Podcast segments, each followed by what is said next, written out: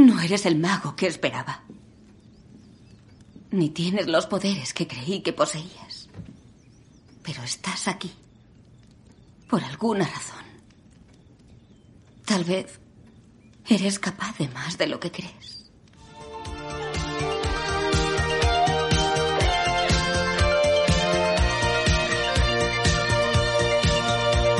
Fuera de este mundo. Mucho más que magia. Hola gente,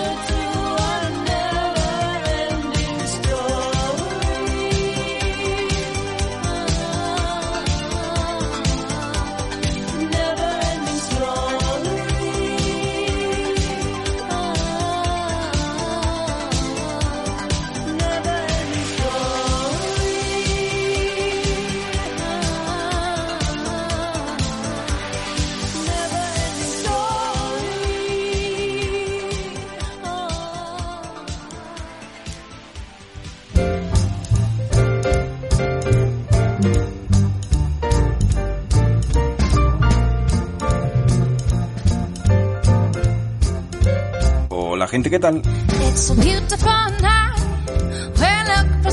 Pues nada, un programa más de Fuera de este Mundo, en este caso el programa número 19. Hoy vamos a empezar directamente con la entrevista en cadena que nos quedamos ahí con la pregunta de Lautaro ya hace un par de programas. Pues nada, Lautaro a Raúl Alegría, Raúl Alegría a Lucía Rivera, Lucía Rivera, Lucía Rivera Blanca de la Asunción y Blanca a Martilda. Así que hoy vamos a hablar en la entrevista en cadena de circo, de quick chain, de asistentes, de bailarinas y de mujeres.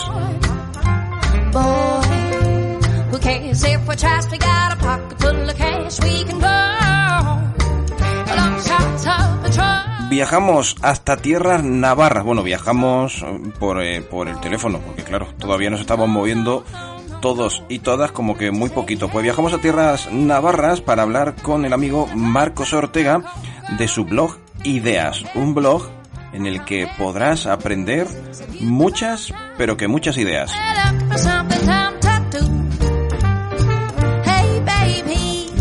Dos invitados en Cuéntamelo Tuyo. Por un lado, Julio Merino, que nos viene a hablar de su curso de manipulación de bolas de esponja en Magic Ensemble.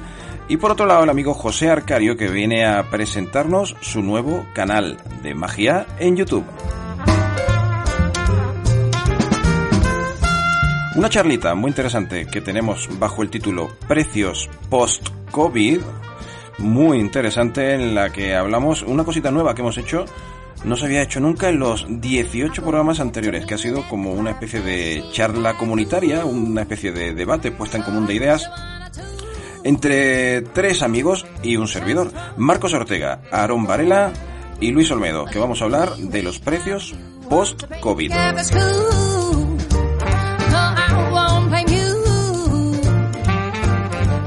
Un viaje al pasado, con el que nos vamos hoy al programa número 8 y recordamos aquella entrevista que le hicimos a Areson y en la que me dejó una frase ahí que me ha servido mucho en estos últimos meses y es cuando dice que somos unos cambiadores de la realidad. Si no escuchaste la entrevista con Antonio, aquí te vamos a dejar un par de minutos de esa entrevista y ya sabes que puedes escucharla entera en el programa número 8. Y para cerrar el programa, como lo hace habitualmente, el amigo Francis Zafrilla, que viene a hablarnos de magia, viene a hablarnos de rock and roll. Bueno, hoy viene a, hablar, viene a hablarnos un poco de, de varios estilos musicales. Viene a hablarnos del miedo, del riesgo y de cómo convertir los sueños en realidad.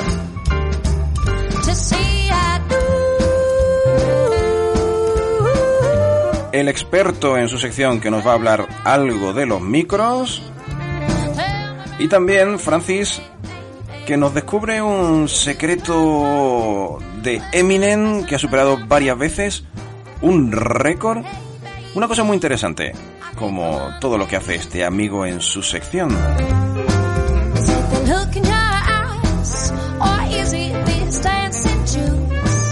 Y yo normalmente cortaría aquí, pero hoy, hoy me apetecía deciros una cosita porque, como ya sabéis que siempre le pongo mucho empeño, mucha atención, le dedico mucho tiempo a buscar músicas que sean chulas para el programa, esto que estáis escuchando es una cover, una cover de esta otra que os voy a poner ahora mismito. Y luego os digo lo que pienso.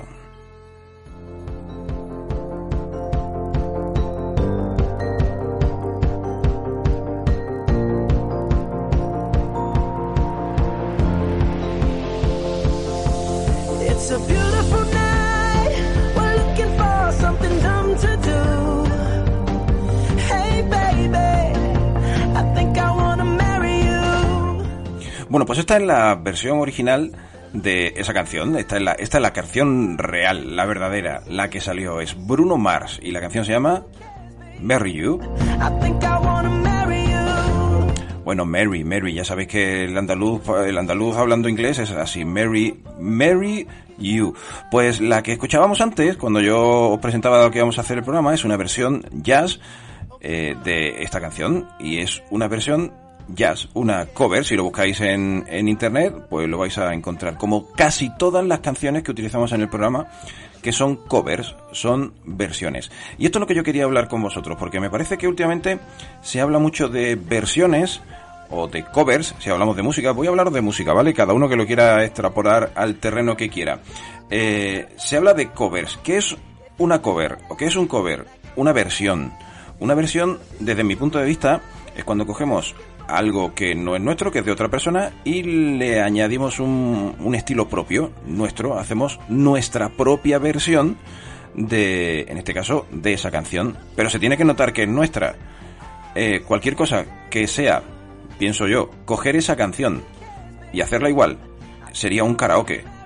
Y un karaoke no es una cover. Un karaoke es una copia. Sea con música enlatada o sea con música en directo. Una cover le tiene que dar un toque personal. Mira, seguro que os suena esta canción.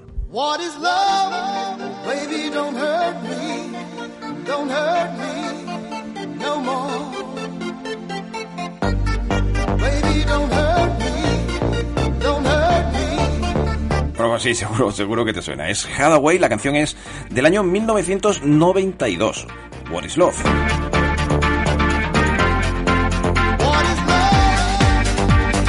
Vale, esta es la versión original de esta canción. Vete tú a saber si esta canción está basada también en otra. Pero bueno, esta es la que se comercializó y la que se hizo más famosísima del mundo.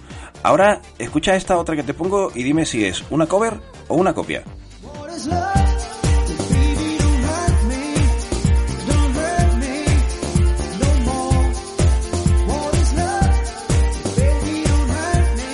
Suena demasiado parecido al original, ¿verdad?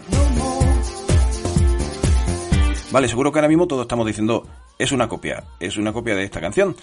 Una copia no tiene por qué ser algo malo. Eh, puede haber incluso copias que superen la versión original en determinados aspectos. Esto, además, lo que estáis escuchando, tiene la peculiaridad de que lo hace un solo tipo, bueno, son dos personas con una máquina de hacer loops, de, de, reproducir una y otra vez una misma base que le han grabado. es muy, muy original lo que hacen y lo hacen muy bien. También lo hacen que solo con esa máquina. Y ellos dos suena muy, muy parecido al original. Pero, ¿es una cover? ¿Es una versión? ¿O es una copia, una imitación del original? Voy a poneros dos covers que he encontrado de esta canción y que para mi gusto tienen lo que tiene que tener una cover. What is love? Baby, don't hurt me. Don't hurt me no more. What is love? Don't hurt me. Don't hurt me no more. I don't know. What can I do? What else can I say? Un estilo propio, un estilo personal, algo que nos recuerda a esa versión original, pero que nos hace disfrutar de la canción propiamente, ella sola, sin necesidad de que recordemos más de lo necesario esa versión original. Es una preciosidad.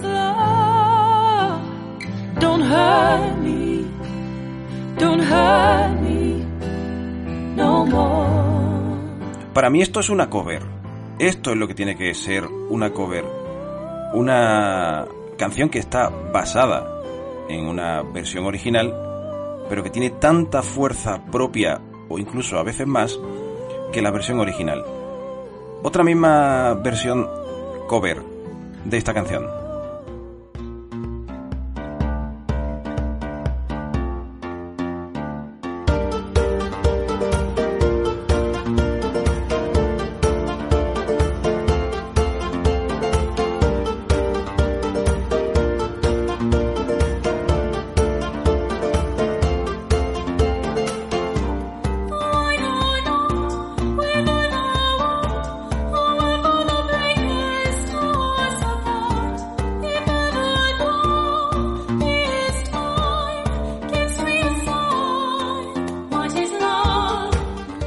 Qué? ¿Ahora cómo te quedas? Porque es una versión, está basada en una, en una canción que es original. Esta tiene, su música es muy parecida a la versión original, pero sí varía mucho el estilo, ¿no? Es, eh, esta la presentan como estilo medieval.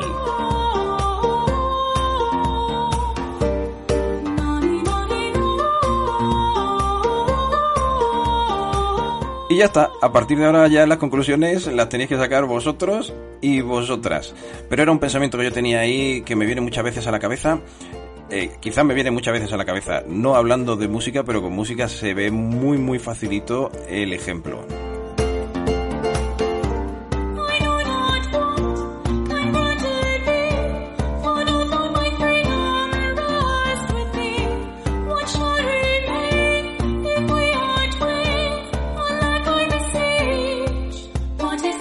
Y otra cosa que también pasa mucho, y eso ya no lo voy a hacer en el programa de hoy porque he hecho esta incursión que parece la sección de Francis Zafrilla. Y, no es así, perdóname Francis por hacer eh, esto, pero tenía ganas de hacerlo. Es cuando hay una, un cantante, yo sigo hablando de música, que populariza una canción siendo una cover. Es decir, la canción original es de un artista desconocido, pero llega alguien con mucho talento y seguramente también con mucha pasta y la gente piensa que la canción esa, esa cover, es la versión original. ¿Qué pasa ahí? ¿Qué hacemos? Eso ya no lo voy a tratar yo en este programa, que ya se me ha ido la presentación a más de 10 minutos, cosa muy poco habitual. Pero bueno, como el programa hoy venía un poquito más cortito de lo habitual, digo, hoy aprovecho y suelto aquí lo de los covers que tantas ganas tengo de soltar. Gente, hasta aquí mi parte. Os dejo ahora con un programa súper, súper interesante. Y como digo siempre, Bienvenidos y bienvenidas al programa 19 de Fuera de este mundo.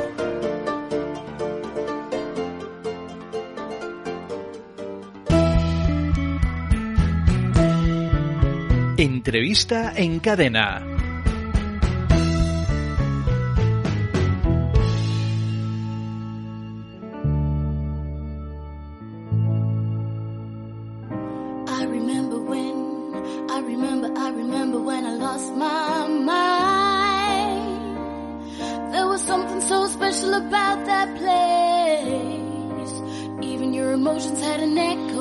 Pues después de mucho reflexionar, mi pregunta efectivamente va a ser para Raúl Alegría. Que Raúl pues es eh, un mago bastante internacional, un mago español bastante internacional, que eh, ha ido por todo el mundo con sus números como actuante y además como productor, porque produce varios festivales, varios espectáculos de, circo y está muy en contacto con el, con el panorama internacional de, de actuantes y demás. Entonces mi pregunta es la siguiente. ¿Cómo ves tú, Raúl, la evolución de la magia en comparación con otras artes escénicas? Es decir, cuando has mezclado tu festival, por ejemplo, que se llama Lo Mágico y lo Visual, conviven ahí varias, siempre varios números diferentes y demás. Entonces, ¿cómo, cómo se queda la magia? ¿Cómo responde la magia en comparación con, con otras artes? ¿Cómo lo percibe el público? Eh, ¿se, ¿se, notan carencias o no? O, bueno, un poco cómo es la experiencia de, de mezclar en un mismo espectáculo, en una misma gala, números variados. ¿Qué tal, qué tal responde la magia eh, en el panorama actual? Esa, esa es mi pregunta.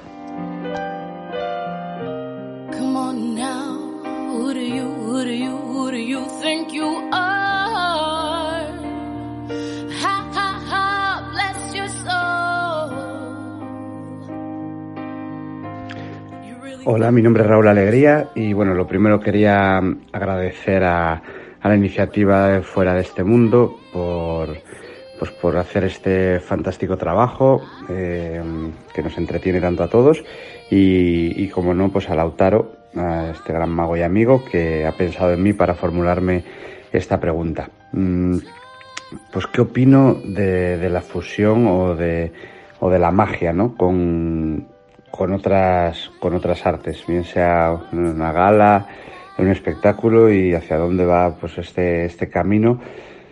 Pues yo os contaría que bueno, es algo que, que trabajamos desde, desde hace años en el festival que dirijo, que, que bueno, pues también eh, como mi vida está muy vinculada al circo, al cabaret y al teatro, pues cuando creé hace ya más de 14 años el Festival Internacional de la Magia y lo Visual en Santander, eh, quise ponerle la coletilla de ese nombre, pues precisamente por esto, ¿no? Para introducir dentro de los espectáculos y de las galas, pues eh, artistas que no fueran magos eh, propiamente dicho en sí, pero que sí fueran números mágicos. ¿Qué ocurre con estas intervenciones? A ver, yo opino que la buena magia triunfa la pongas donde la pongas, ¿vale? Entonces nos ocurre a veces de mm, de entrar como magos nosotros dentro de, de una gala de, de danza o, o, de una gala de, de, circo y entonces la sensación que, que, ocurre siempre es que claro entre ir viendo números de, de como el ejemplo que os pongo de circo y de danza y sale un mago con algo diferente como os digo de una de, de una buena calidad pues siempre hay una, una sorpresa una sorpresa añadida ¿no? Eh, dentro de, de, un poco, digamos, la monotonía de los otros números que se ven, pero no monotonía porque, porque sean números de menos nivel, sino por la disciplina que realizan, ¿no? Entonces, esto pasa cuando el mago entra eh, en una gala con, con este, con, con, otra arte, ¿no? Como os digo, como es el circo, la danza como ejemplo, pero claro, pasa también al revés. A veces nos pasa en las galas de, de magia que, que dirigimos que claro, que introducimos un número de, de, un malabarista de nivel o de, o de cualquier otra disciplina y entonces a veces vemos que, que, la reacción del, del, público, ¿no? Pues, pues es mucho más grande en, en algunos casos, ¿no? Eh, lo que sí opino es que, que la buena magia necesita de nutrirse de otros artes para, para poder hacerse más, más emocionante, más intensa, mejor, eh, llamémoslo como, como queramos, ¿no? Pero, pero siempre, siempre he pensado y, y, pienso a lo largo de mi carrera, pues que, que, que, la fusión entre las otras artes con la que nosotros trabajamos y, y nos apasiona, que es la magia, pues siempre hace un número o un acto mejor. Y bueno, y también respondiendo a otra parte de la pregunta, yo creo que el avance de, de estas fusiones cada vez eh, va más a, a, pasos agigantados, ¿no? Bien sea el mago eh, fusionado con el clown, o el mago fusionado con, con el músico, o el mago fusionado con, con el artista de circo. Entonces, bueno, esta es mi opinión. Muchas gracias, un saludo a todos y que viva la magia.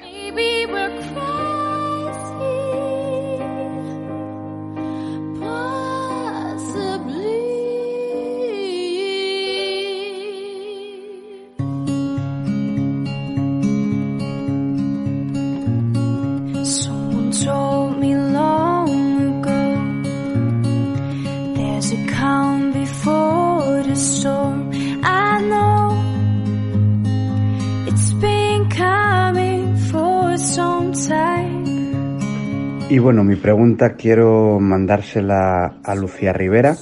Ella es una maga de Cuba, de las mejores del mundo en el arte del quick change. Entonces, eh, mi pregunta es, ¿qué debe de tener un acto de quick change para eh, que tenga éxito o para convertirse en un buen acto. Y voy a hacer una doble pregunta, aprovechando, esta sería la primera.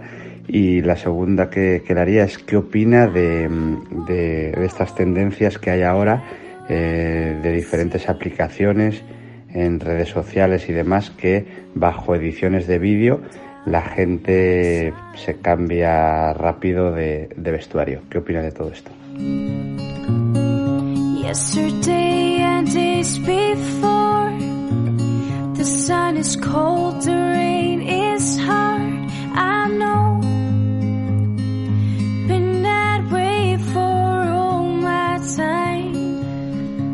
Bueno, buenos días. Em, mi nombre es Lucía Rivera y bueno, voy a responder a, las preguntas que me ha hecho Raúl Alegría.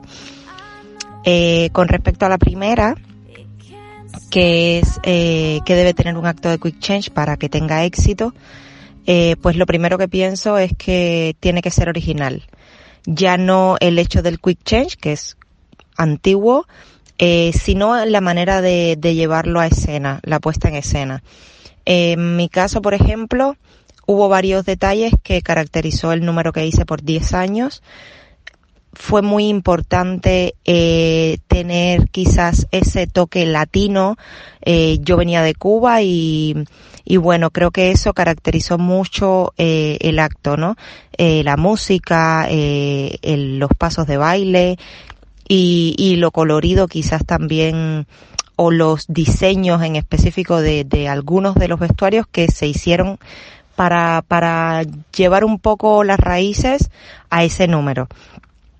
Eh, hubo una cosa que siempre quise y, y, que no me gustaba era pensar que iba a estar en un escenario y que luego el público, mientras actuaba, iba a recordar otro acto en el sentido de que, por ejemplo, no me gustó nunca pensar en la idea de hacer un cambio con elementos quizás que fueran mm, característicos de otros. Ejemplo, eh, un sombrero del que cayese una tela y cambiar y, y esa, ese tipo de cosas fue lo que, lo que siempre se buscó el no repetir, el no copiar.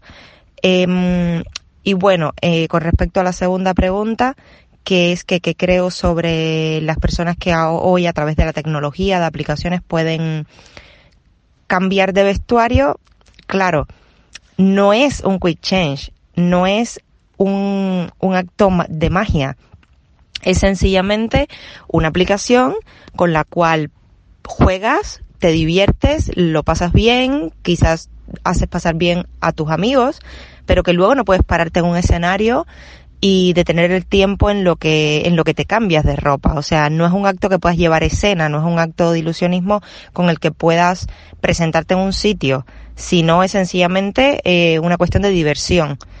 Entonces pienso eh, que hay una gran diferencia. Mucha gente me han escrito, eh, mira este video, pero claro, no se dan cuenta que son, pues eso, aplicaciones que, que, que sencillamente no tienen necesariamente que ver con la magia, aunque puede que artistas de Quick Change estén haciendo videos también a través de esas aplicaciones, ¿por qué no? Pero no es un acto de magia. Y, y bueno, creo que la primera pregunta podría abarcar mucho más, pero la originalidad es lo principal para que un acto tenga éxito.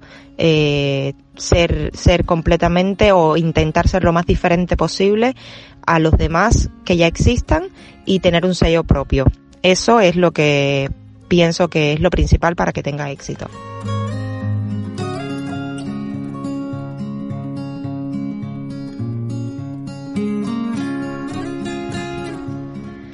Bueno, y mi pregunta va para Blanca de la Asunción. Ella es bailarina profesional, tiene una academia de baile y además trabaja como asistente de magos. Eh, mi pregunta, ya que yo conozco bien la importancia de las asistentes, eh, en, el, en los shows de los magos, eh, el cómo pueden realzar o prácticamente destruir un número de un mago, en cómo pueden ayudar muchísimo al éxito de sus números. Entonces, mi pregunta para ella es qué diferencia encuentra en cuando baila en un espectáculo de baile a cuando trabaja como bailarina y como asistente de un mago.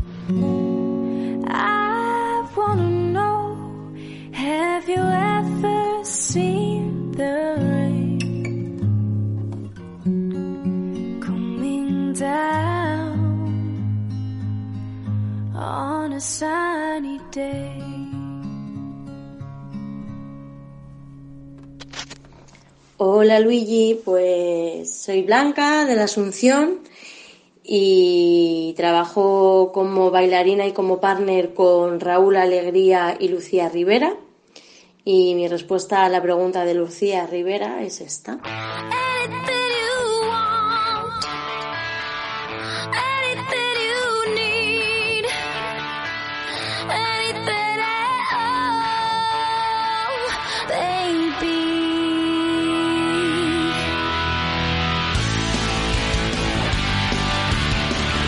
Bueno, pues mi respuesta a la pregunta de Lucía Rivera, eh, en referencia a qué siento cuando estoy bailando y qué siento cuando estoy actuando con un mago o trabajando en un escenario con un mago como partner, pues la diferencia es que cuando estoy bailando sin hacer magia, me siento como como libre, no pienso en nada más, solo dejo que fluya y, siento seguridad y siento, pues no tengo ninguna preocupación, eh, soy como libre. Pero cuando estoy trabajando con un, como partner, con un mago, aunque esté bailando, estoy súper concentrada, que no significa que no lo esté cuando esté bailando, pero estoy súper concentrada porque siento una gran responsabilidad, como bien ha dicho Lucía, podemos o eh, aumentar el efecto de, lo que es la, magia o podemos destrozarlo. Entonces siento mucha responsabilidad, nervios, muchos más que cuando estoy bailando, aunque con ambos siento nervios, pero cuando estoy con, con la magia siento muchísimos más nervios. Y, y es una sensación diferente pero muy especial a la que siento cuando estoy bailando. Cuando estoy bailando siento también un, no sé, una conexión grupal con la gente con la que estoy encima del escenario o si lo estoy haciendo sola, una conexión con, con el escenario yo sola. Y cuando estoy con la magia solo me preocupo de dar todo al 100% para que el número salga clavado y poder realzar lo que es el, efecto y, la magia y darlo todo.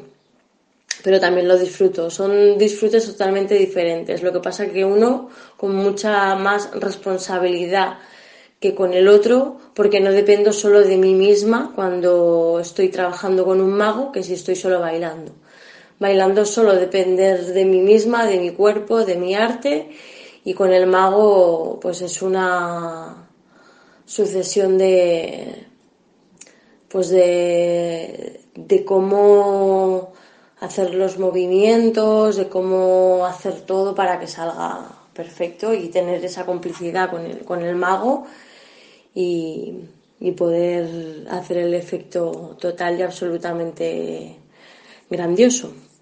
Bueno, espero que te haya valido esta respuesta. Gracias por pensar en mí, Lucía Rivera. Y un besito muy grande.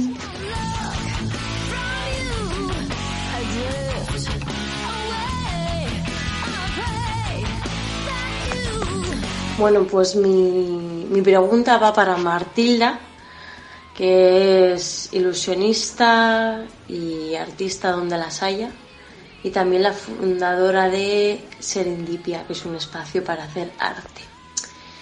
Mi pregunta es que cómo ella cree que puede realzar aún más, si cabe, la magia al ser mujer de un mago, porque como prevalecen siempre los magos, hombres, ¿qué cree que tiene ella como mujer que le haga realzarse y, y potenciar más eh, el ser una mujer encima de un escenario como, como maga?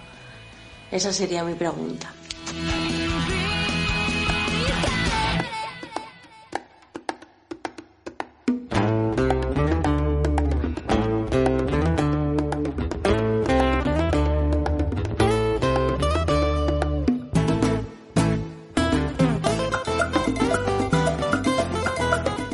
Hola, yo soy Martilda y estoy aquí para responder a una pregunta que me hizo mi querida amiga Blanca. Desde aquí te mando un abrazo. Me ha parecido súper interesante la pregunta, así que muchísimas gracias.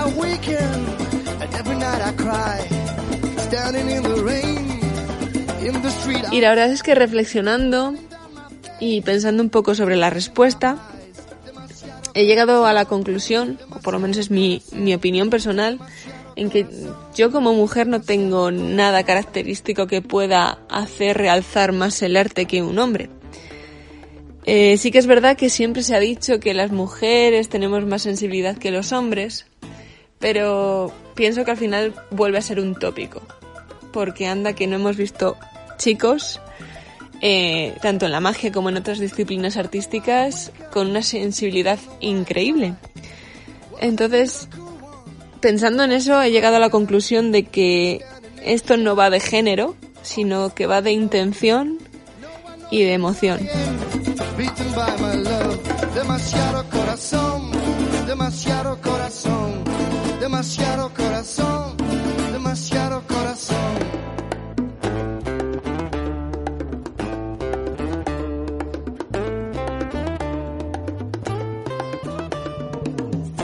Al final, si tú quieres, si tú quieres tener o realzar de alguna manera tu arte, lo vas a hacer, pero porque quieres y porque tienes ese sentimiento o esa necesidad de hacerlo, por ese amor al arte, no porque seas chico o chica.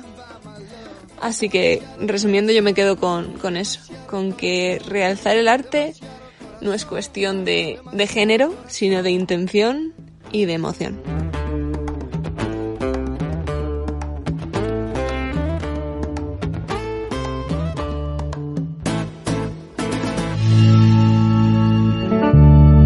Continuará. Si eres mago, ¿por qué no te teletransportas y ya no vas en coche? O cámbiame esta monedita por un billete de 500 si eres tan listo, porque macho acaban conmigo. Qué basura de gente, ¿verdad? Yo que tú les, les hacía desaparecer.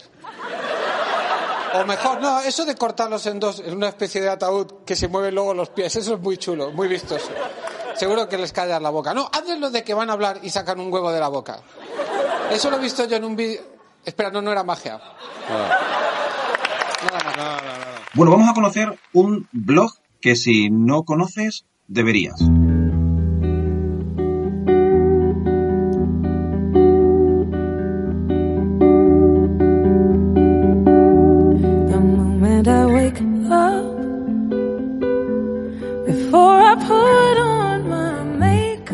Os vamos a presentar ideas, así que bienvenidos y bienvenidas al cerebro creativo del mago Marcos Ortega.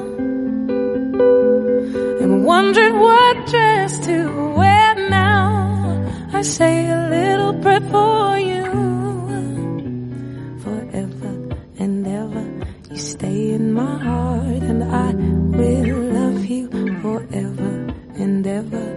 We never will part. Oh, how I love you together, together is how it must be to live without you would only mean heartbreak for me. Amigo Marcos, ¿qué tal? ¿Cómo estás? Buenas tardes, aquí disfrutando de ay, del verano que ya ha llegado, de, del solete y de la magia. Y de ahora, en este momento, de la charla que vamos a tener juntos. ¿Qué te parece? Mm, Muy bien, ya has tenido tu primera actuación post-COVID. sí, sí, la verdad que sí. Ay, qué cosas más extrañas, qué cosas.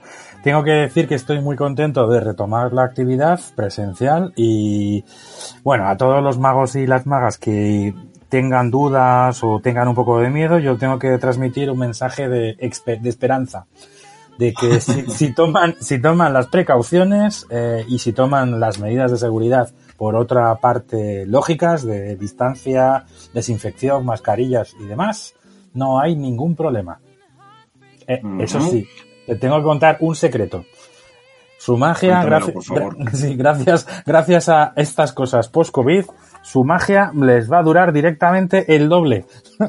Porque entre el protocolo de atender a los espectadores de forma eh, apropiada y a guardar las distancias y un poquito más, es que, como decía, lo mismo que hace siempre dura casi el doble.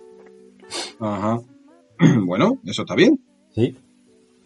Eso está bien. Eh, eh, Marcos, eh, tenía, bueno, en verdad os, os cuento a, a todos los que estéis escuchando que le he pedido a este hombre que me cuente cosas de su blog un montón de veces y siempre ha pasado de mí, ¿vale? Porque creo que es un blog, un sitio flipante con ideas flipantes y merecíais que os lo contáramos.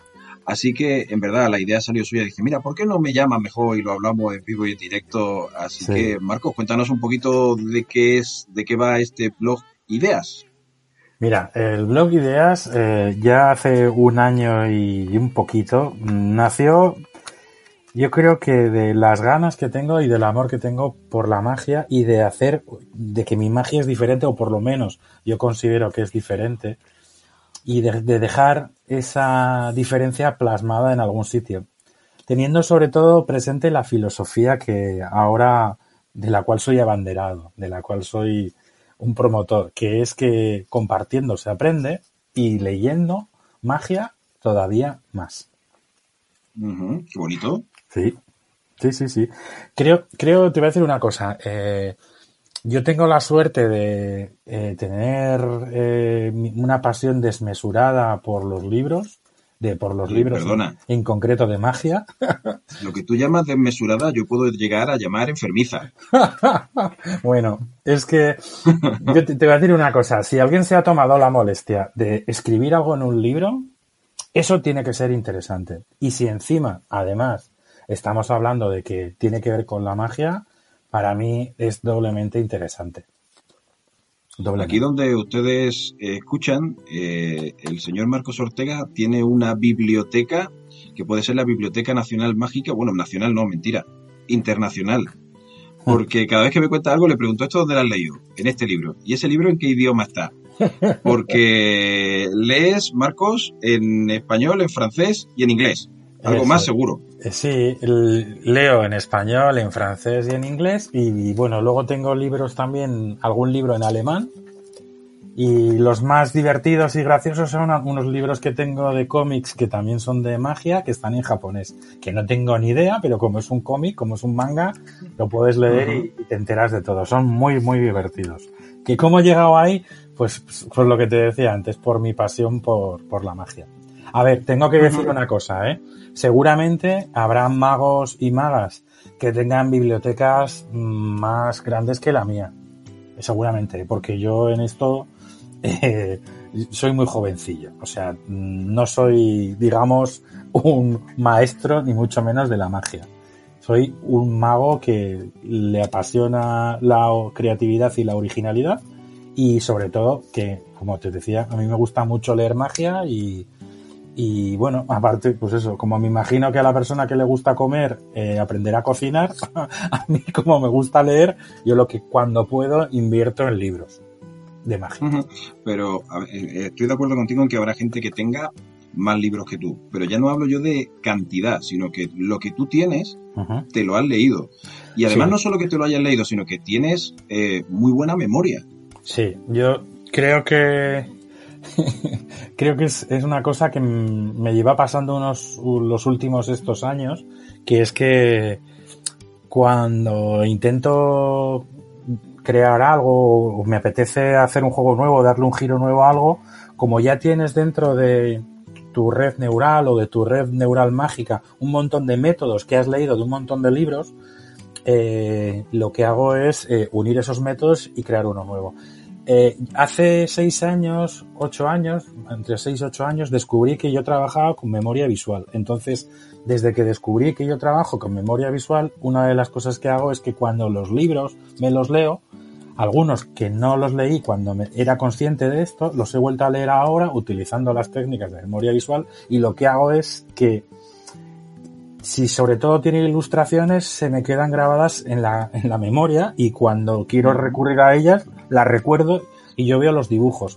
Quizás no pueda recordar, porque en eso, por ejemplo, cuando estudiaba en la universidad era muy zote, muy tonto, eh, la- las- los párrafos estos interminables de, de palabras y frases. y- o sea, párrafos con texto no, pero cuando hay esquemas, dibujos o ilustraciones, enseguida eh, la, ac- accedo a esa información súper rápido. Y de hecho, si me dices, oye, ¿dónde tienes juegos de mm, cuerdas? Y te diré, sí, mira, tengo tal, tal, tal, tal y tal y tal. Y el que más me gusta es este. bueno, sí, te tengo que decir una cosa. Si te gustan los libros de magia con cuerdas, aunque pueda parecer un topicazo, el libro más bonito que existe de magia con cuerdas es el de Francis Tabari. Porque es eh, un cómic también y ha hecho un trabajo de explicarlo todo paso por paso que es una pasada, una pasada.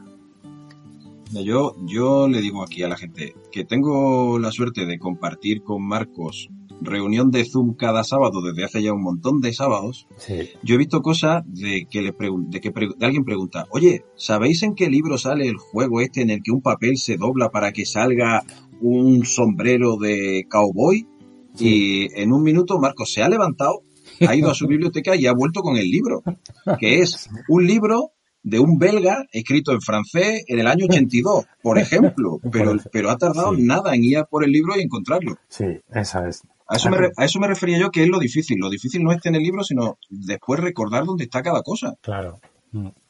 Bueno, pues Bueno, ya sabemos de dónde surgen muchas de esas ideas, ¿no? Supongo que esas lecturas te dan el, el chispazo que hace falta para que se ocurra una idea guay para aplicar en la magia, ¿no? Que son, al fin y al cabo, las que recoges en ese blog.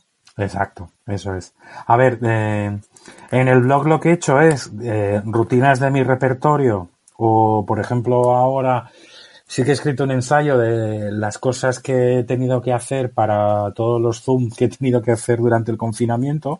Esas cinco ideas, por ejemplo, para magia online que escribí, porque también hay que, yo creo que cuando escribes y tienes un medio como un blog que está vivo, tienes que escuchar también un poco al- a, a tu gente, a la gente que te lee, ¿no? Y yo creo que, por ejemplo, aunque voy soltando de vez en cuando, eh, como digo yo, joyas mías del pasado, pues de vez en cuando también hago algún estudio o artículo eh, sobre cosas de, de- de tremenda actualidad, como por ejemplo estas que te digo de, de la magia online. ¿no? Ah, vale. de la- eh, además de juegos, Sí. también eh, presenta rutinas o accesorios, gimmick, eh, Sí. hay ideas varias, ¿no? Sí, yo creo que eh, ha habido, como todo, yo creo que como toda revista o blog, yo creo que con el tiempo he marcado un poco la línea editorial, porque al principio, eh, pues eh, tenía alguna tontería o idea tontilla eh, que la quería compartir y la ponía ahí como que compartida. Entonces, al principio de la conferencia que hice en el año 2016 sobre creatividad y magia, que pasó un poco como de soslayo y me gané la etiqueta del mago más tostón del mundo mundial. ¿Más que? Tostón, tostón. Ah, tostón. Sí, sí. Bueno, pero es porque en mi afán de eh, explicar, yo creo que en una conferencia intenté explicarlo todo y al final, como no se puede, no se puede. Entonces, lo que sí que he descubierto es que, por ejemplo, eh, el tema de crear interés, despertar interés, al igual que en la magia, cuando hacemos nuestros juegos de magia, cuando, cuando das una charla o conferencia, es muy importante crear un, un interés positivo. Y entonces, ahora, por ejemplo, cuando me ha tocado dar alguna charla, explico lo menos posible. Explico las cosas quedan bien explicadas, pero explico pocos juegos y pocos conceptos, porque a veces si no, no, no llega, no llegas, no transmites esa ilusión o ese interés que yo quiero generar. Eh. En la conferencia del año 2016 saqué un librillo de notas y esas notas han sido las que al principio me ayudaron a rellenar el contenido del blog. Pero bueno, luego posteriormente he ido redactando de los cuadernos que tengo de notas los juegos que estaba haciendo desde eh, el principio. Es muy curioso porque si entras en cualquiera de las ideas, que serían los posts del blog, al principio empieza con una fecha, un mes y un año. Y suele ser el mes y el año donde empezó eso que estás leyendo. Y cuando pone versión 1, 2, 3, 4, 5 o 6, 7, 8, eso significa simplemente cuántas veces he, he trabajado sobre eso. O sea que sí, porque algunas cosas vienen, vienen de lejos, o sea que. Este blog eh, nació, vio su luz, que lo he estado investigando hoy, el 15 de enero del 2019. O sea, que ya llevas, amigo, un año y medio. Exacto. Eh, ¿Cuántas ideas hay publicadas de momento? ¿Las llevas contadas? Sí, claro. A ver, utilizo tecnología WordPress, o sea, quiero decir, utilizo un blog para, para esto, o sea, que está todo controladísimo. En total hay 62. 62. Madre mía. 62. Y bueno, hay cosas tan divertidas como, por ejemplo, una de los artículos que fue, yo creo que ha sido el más brutal de todo, que es el pez que desaparece, que simplemente, bueno, yo siempre, en mi forma coloquial de hablar, tú ya lo sabes, que digo, esto es una tontería, cuando para mí me parece que es algo divertido y que puede interesar, ¿no? O que digo, porque a veces los amigos de los Zoom de los sábados, cuando digo, os voy a enseñar una tontería, alguno me suele decir, pues si es una tontería, no me lo enseñes, ¿no? Eso te lo dice Paco. Exacto, es, correcto. eso, eso. El PD que desaparece en una semana tuvo 500 lecturas. Y ahora no he hecho ni ver cuántas lleva, pero vamos, estaba súper disparado. Es un tema que gustó. Y básicamente Bueno.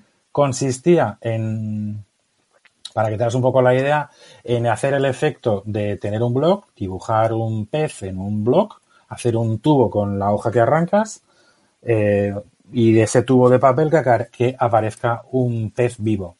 Y lo que yo añadía era que en el dibujo que habías hecho en esa hoja, cuando desenrollabas la hoja, en el dibujo el pez ya no estaba. O sea que es una forma, es. yo creo, súper, súper, bueno, para mí tenía doble efecto porque la gente se maravillaba con el pez, pero ya cuando abrías el rollito de papel y veían que ahí no, que no estaba el pez, la gente ya estaba ya en, en- Tiene, tiene arriba, doble final. arriba de la magia, sí, sí, a tope. Qué bueno, claro.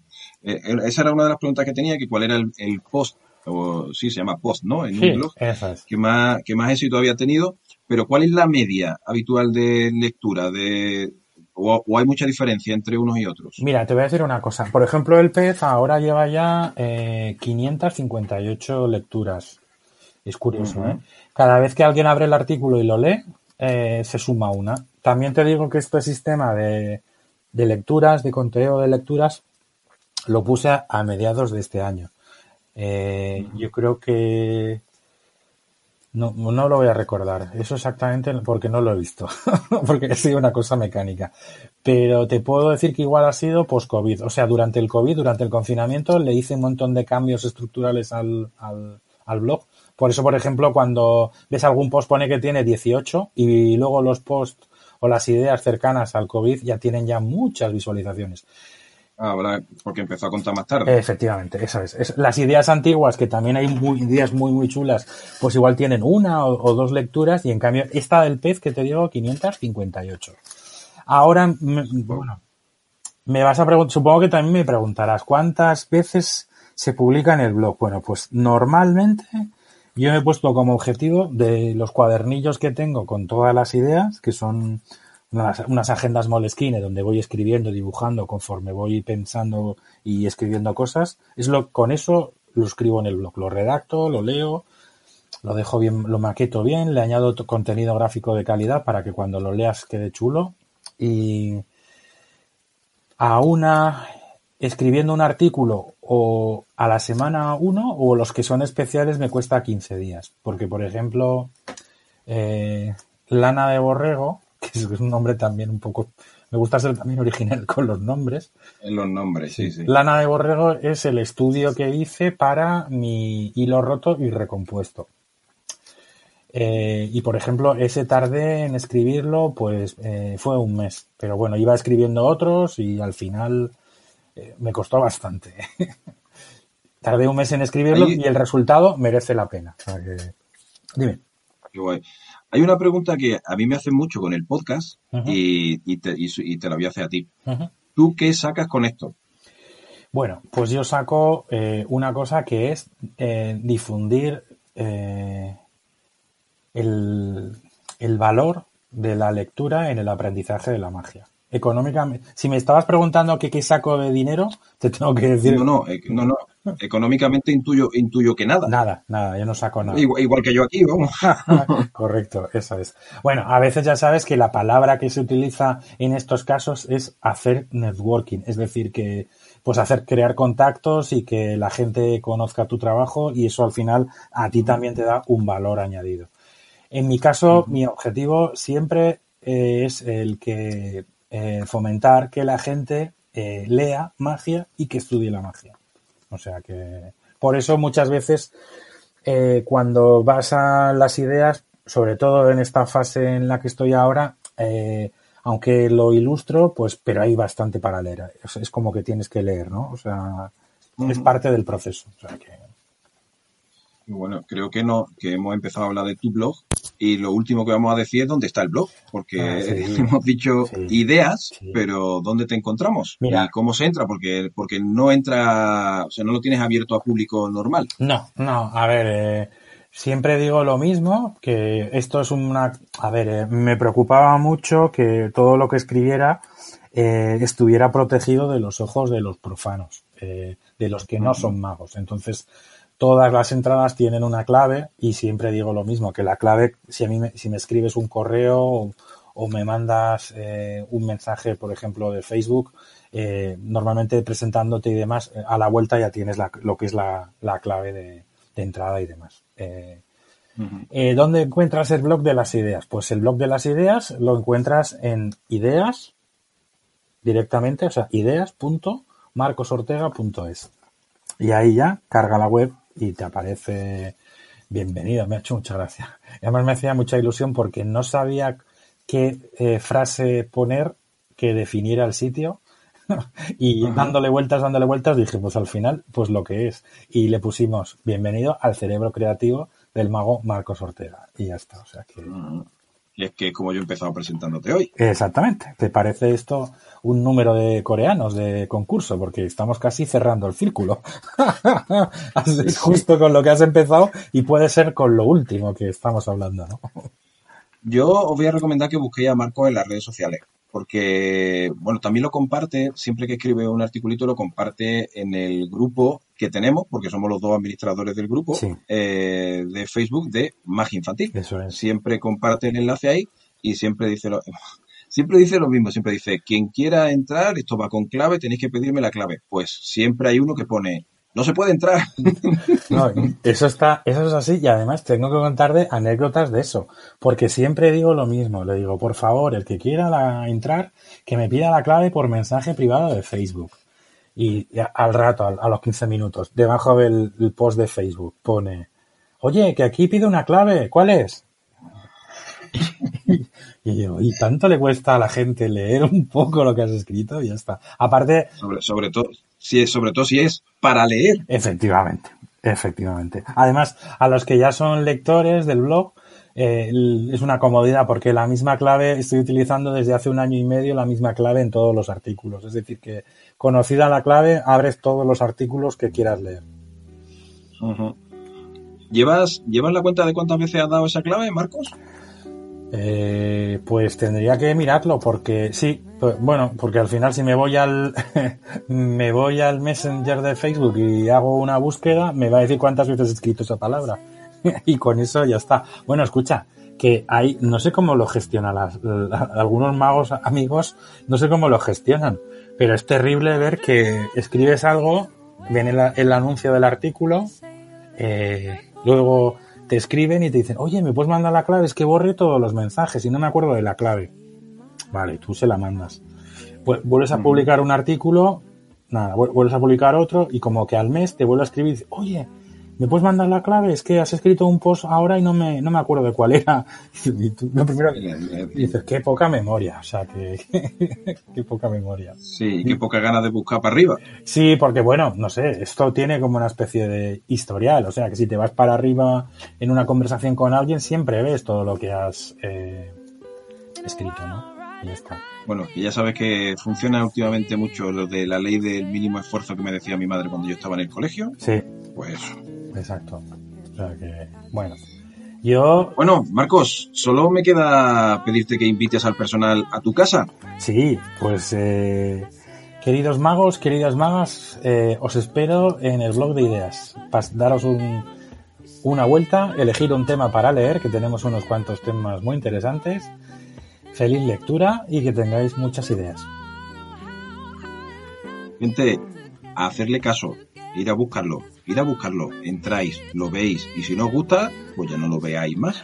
Pero como entréis, vais a picar, ya verás que sí. Eso es. Amigo Marcos, Dime. Dime, dime. No, no, no, nada. Te iba a decir que, que incluso hasta para los más despistados eh, o para la gente que no tiene redes sociales, eh, estuve pensando, pensando y fíjate que ahora una vez al mes eh, a los que quieren recibir, digamos, las noticias de lo que ha salido nuevo en su casa en el correo electrónico, una vez al mes más o menos, envío por correo a, a la gente que se ha apuntado, que lo ha pedido, les envío a casa una pequeña newsletter con un resumen de todos los artículos del mes. O sea que ya, como se suele decir, las ideas en bandeja, en bandeja de entrada. Maravilloso, amigo. Muchísimas gracias, Marco, por contarnos todo esto del blog Ideas. Muchas gracias. Gracias por invitarme y un saludo muy fuerte a todos los magos y las magas.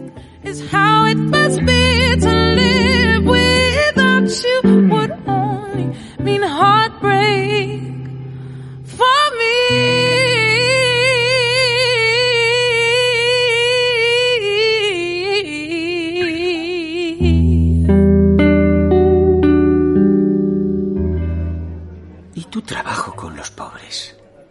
Sí. La verdad es que no querían magia. Querían comida y agua. Ah, qué tontos.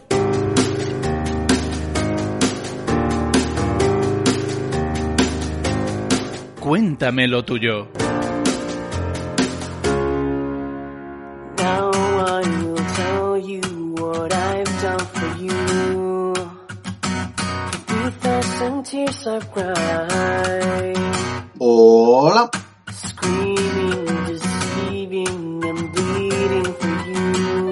Yo soy Julio Merino y vengo a hablaros de cómo están estructuradas mis clases en Magic Ensemble.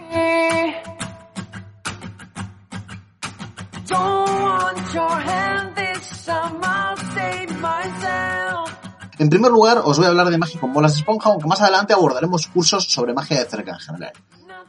Mi curso con bolas de esponja está estructurado en tres clases. En la primera vamos a centrarnos en los pilares fundamentales de la magia con esponjas, que son una base sólida de técnicas y cómo potenciar las manos de los espectadores. Lo mejor de todo es que las técnicas básicas con esponjas son muy fáciles de aprender y son muy versátiles, de forma que con esta primera clase el alumno puede aplicar todas estas ideas a cualquier rutina con bolas de esponja y ver cómo mejora notablemente.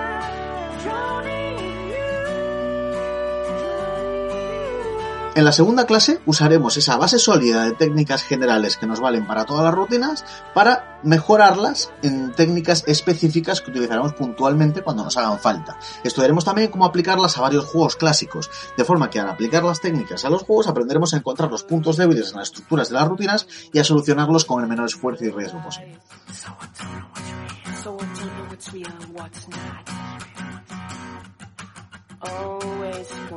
En la tercera entrega hablaremos del color, o sea, nuevas técnicas para manejar bolas de diferentes colores que nos abren un abanico enorme de juegos y posibilidades.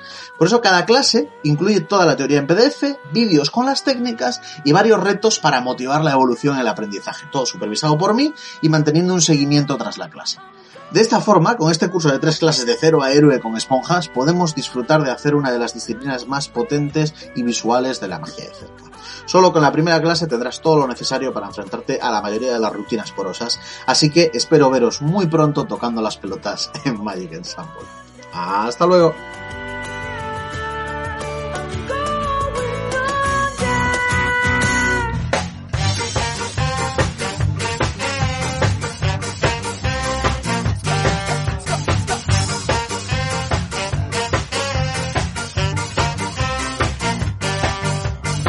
Hola, mi nombre es José Arcario y os invito a que entréis en mi canal de YouTube, llamado igualmente José Arcario, donde estoy subiendo un montón de contenidos relacionados con el mundo de la magia, siempre desde un punto de vista divulgativo y sin explicar ningún tipo de secreto.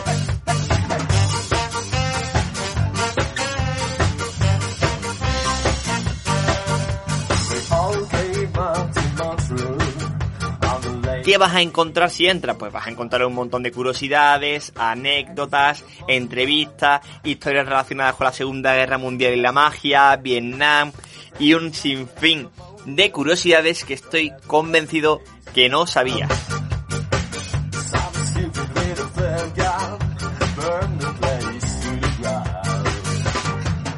Estás escuchando Fuera de este mundo, tu podcast de magia e ilusionismo.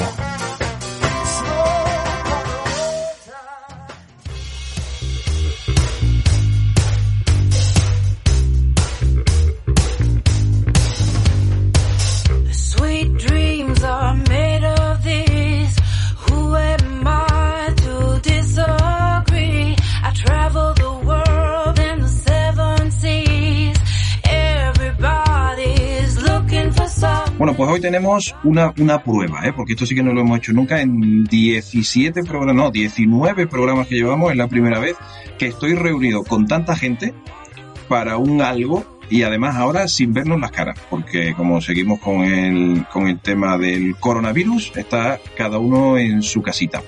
Vamos a hablar un poco de, de los eh, precios post-COVID, así lo hemos llamado, y es que parece que se ha instaurado la idea de que ahora van a bajar los precios sí o sí de todas las actividades. No sé si esa idea la tenéis vosotros, si la idea la tienen los clientes, si os ha pasado cuando os han llamado preguntando precios, pues ahora supongo que lo más inmediato pueden ser las comuniones o las cosas de verano. Así que de eso voy a hablar un ratito con tres amigos que tengo por ahí, a los que voy a ir nombrando de uno en uno, pues para que ellos vayan presentándose. Bueno, primero creo que lo suyo sería decir hola.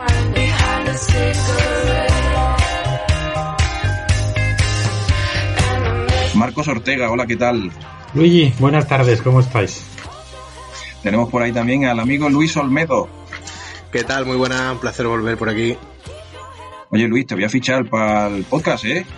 Hombre, como me salga, como, como cada vez que entre en el podcast tengas que venir a comer a mi casa, me arruinas.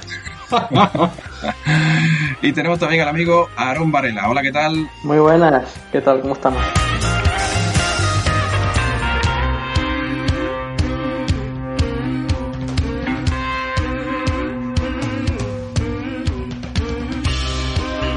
Pues si os parece, yo doy el primer turno de palabra, a ver qué pensáis de esta situación. El que quiera hablar, que me levante la manita, así lo tengo más fácil y os voy dando paso de uno en uno. ¿Creéis que esto del COVID va a hacer daño a nuestros precios? ¿Por qué parece que ahora todo tiene que reducir su precio? Tenemos que reducir nuestro caché. Todo vuestro, amigos. Eh, vamos para allá. Yo tengo una reciente experiencia con esto del tema de los precios. Eh, la semana pasada, justito, justito, me llamaron para un evento familiar. Yo principalmente hago magia infantil y familiar y sobre todo muchísimos eventos de los que pueden ser una comida, una cena, donde quieren magia en directo. Y ya de entrada la negociación fue un poco eh, agobiante porque la preocupación del cliente, lo principal no era lo que yo iba a hacer, sino cuánto le iba a costar. Y cuando llegamos al tema del dinero, lo siguiente, después de haberle dicho mi tarifa normal y corriente, 350 euros, para lo que él me pedía, yo creo que estaba más que justificado. Y fue, uy, eso no tienes algo más barato, que es que ahora entre los ERTE y el, y el confinamiento no tenemos dinero. Y vamos, a uno, a mí se me cayó eh, la cara al suelo como, digo, esto me está pasando a mí, no sé a vosotros, pero a mí me dejó esto bastante, bastante entre mosqueado, molesto, no sé cómo decir la palabra, pero creo que ya me entendéis. O sea, Pero tú crees que te ha pasado, tú crees que te ha pasado esto, o sea, o él te lo decía porque era el, por el COVID. Él en la conversación achacaba, eh, pedía una rebaja y eh, atacaba el tema de cambiar el precio, cambiarme el precio de lo que hace 60 días estaba cobrando ese mismo precio y se estaba contratando tranquilamente, pues simplemente a que por el COVID y los ERTE y el confinamiento y todas estas historias que, que hemos, nos ha tocado vivir, pues que no podía seguir el precio igual, que tenía que ser el precio más bajo. Yo eh, tengo que decir que no lo, en mi caso, ese día, en esa conversación, no lo supe gestionar y bueno, pues al final supongo que o no habría contratado magia o no había contratado, no me, no me contrató a mí. Eso también lo puedo decir aquí, sin ningún problema. Y, y me quedé y me dio, le di, ese, de ahí ya le he dado muchas vueltas a todo, ¿eh? Y luego ya, si queréis, cuando pongamos en común si os ha pasado si no, ya os contaré mi punto de vista respecto de eso. Aaron Varela. Pues recientemente también yo he tenido un par de experiencias eh, parecidas a las que está comentando Marco. Eh, una de un cliente particular que de la misma forma me, me pedía algún tipo de rebaja. Es cierto que al final las rebajas han existido siempre, es decir, siempre uno pues intenta que, que el precio que el precio te lo, te lo bajen a lo, a lo más ajustado posible. Es gracioso porque luego cuando uno va al Mercadona o va al Lidl no le dice a la cajera que le hagan una rebaja, pero bueno. Eh, me han pasado, he tenido dos experiencias. Una, como la que me estaba comentando Marcos, es decir, la misma situación, me piden una rebaja, yo intento mantener el precio y, y, no he vuelto a saber nada más del cliente. Y la otra es por parte de, de una agencia de espectáculos. Yo en los últimos años me estoy dedicando bastante a los shows más internacionales, shows visuales, que pueden ver pues en barcos, en, en hoteles y, y, es la propia agencia la que me pide un pequeño descuento porque ellos pretenden ofrecer eh, un descuento a, a la, en este caso a las cadenas a las cadenas de hoteles. Entonces sí se, se está dando se está dando la situación Vale, bueno, a ver, eh, yo, a ver, me dedico, me dedico más a la magia de cerca, eh, también a hacer eh, teatro, porque saqué un espectáculo de, magia de cerca precisamente para adaptado a teatro, ¿no? Pero también es cierto que, que, me, bueno, pues hago, si me llaman de alguna privada que me interese, con las condiciones que, que me interesen de actuación y, y, tal, pues, pues voy sin problema, ¿no? Eh, yo también he tenido alguna experiencia estos días que parece que se va rehabilitando un poquito el tema y, y, justamente me pasó algo, algo similar, ¿no? Eh, lo que quizá, quizá la forma, bueno, esto siempre ha pasado, ¿no? Eh, los clientes, pues hay veces que, que la forma no la, no la cuidan demasiado y, bueno, el cliente básicamente me sugería eh, que era obligatorio el, el, bajar el caché, ¿no? Eh, o sea, que como la frase literal fue cómo puedes pretender cobrar lo mismo que hace unos meses. Eh, bueno, te, cuento. Lo, lo, único, lo único que, que, hice fue, bueno, responderle de la mejor manera posible. Pero sí se está viendo una, una bajada, eh, o no una bajada, sino se está viendo una, una intención de, de, bajar y de pedir, y es lógico por la situación que estamos viviendo, pero también tenemos que saber gestionarla, ¿no? Tenemos que tener cabeza y, creo que es importante que, que, si bien no que haya un patrón común, que no haya, porque eso es libre mercado y no, no, no creo en esas cosas, pero sí que sí que debemos ser conscientes de, de, en el caso de hacer rebajas porque lo hacemos, de, en el caso de bajar precios porque lo hacemos, etcétera. Eh, Luis, una pregunta. ¿El, ¿El, espectáculo al que te estabas refiriendo ahora justo era un evento particular también o un evento de empresa o...? Sí, cierto, Marcos, disculpa. Era, era un, cumpleaños eh, de adulto para unas 30 personas para hacer mi sesión de magia de, magia de cerca que me vieron actuar en no sé dónde y, y les gustó. Entonces, pues era, era como el regalo, ¿no? Entonces era, era el show privado y el show, el mismo show que habían visto, pero en privado, el show de cerca, pero en privado, eh, para, para adultos. Fabuloso. Y también se malogró, vamos, que al final no conseguiste cerrar la venta ni nada, ¿no?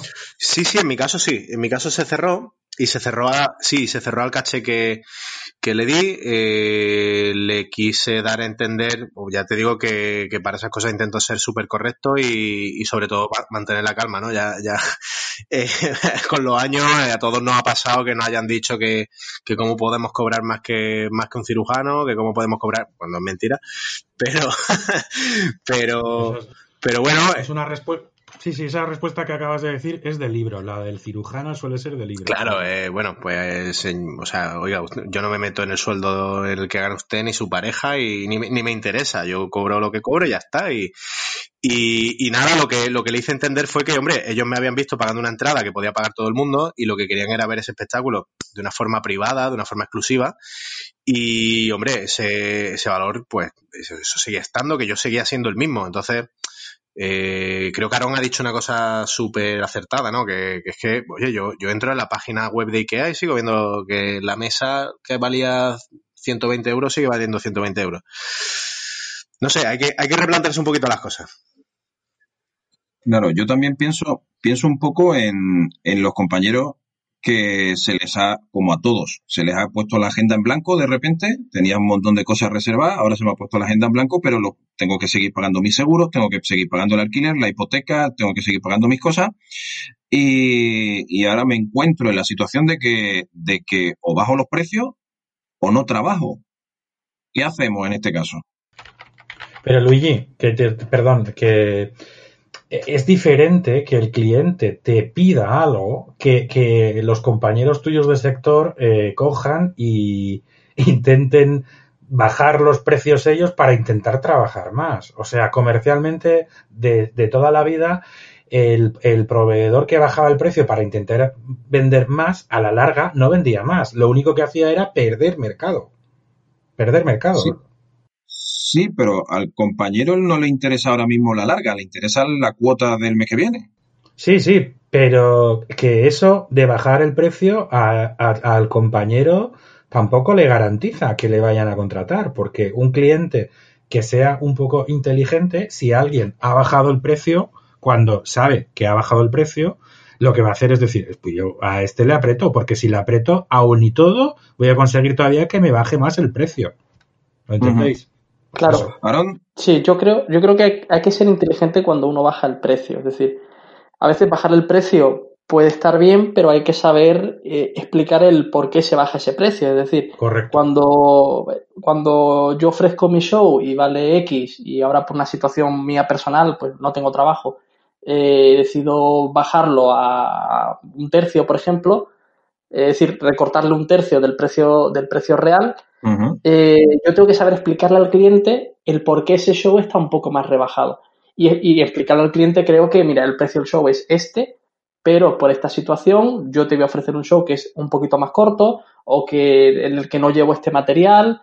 De alguna manera, hacerle entender el valor del precio real y el valor del... Lo que no puedes es decirle directamente el, el precio recortado, porque al final el que sale fastidiado eres tú cuando te vuelvan a contratar van a querer ese precio otra vez, no, no van a querer entender eh, de otras historias.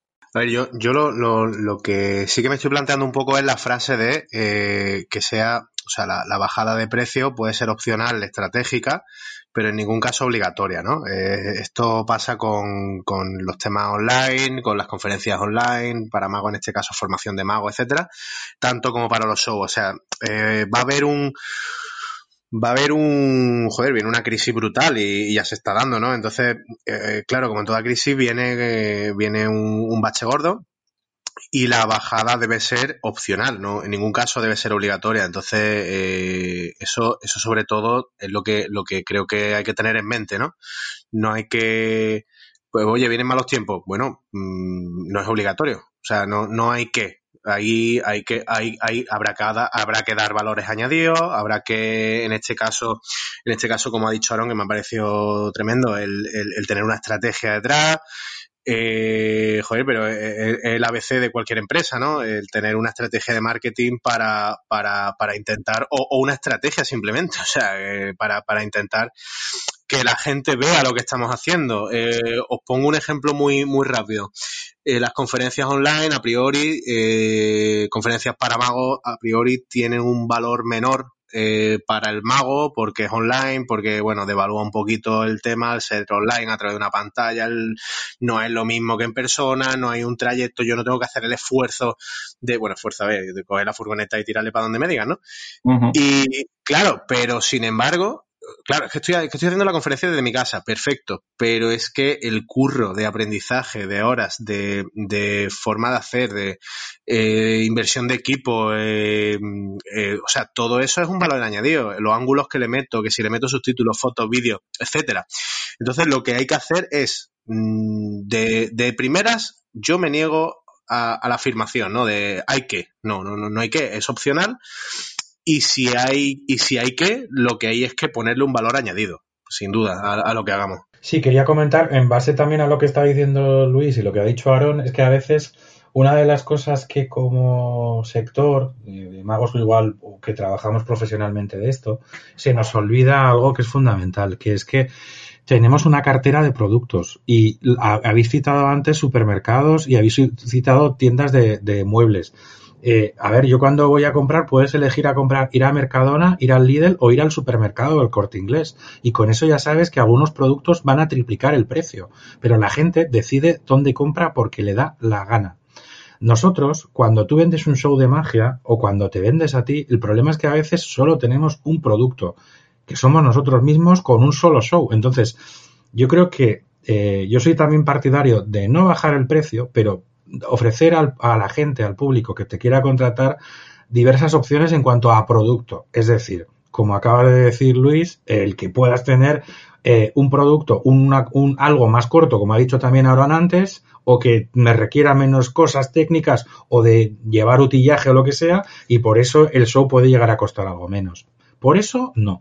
Otra cosa es que, por ejemplo, yo una cosa que sí hago cuando me entra una cuenta muy grande de, imaginemos un, un hotel nuevo en el que voy a estar trabajando eh, 14 fines de semana seguidos durante tres meses, ahí a ese cliente sí que tiene un descuento, pero es un descuento de volumen, que no es un descuento que me bajo los pantalones para trabajar contigo, sino es un descuento, oye, esto tiene un volumen y esto lleva un, precio diferente al producto que contrataría una persona cuando lo contrata suelto. Es que es diferente, te va de cajón. Aparte, cuando a vosotros no sé, pero yo por lo menos lo hago.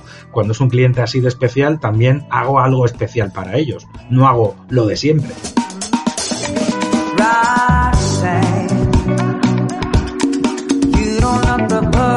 Red light.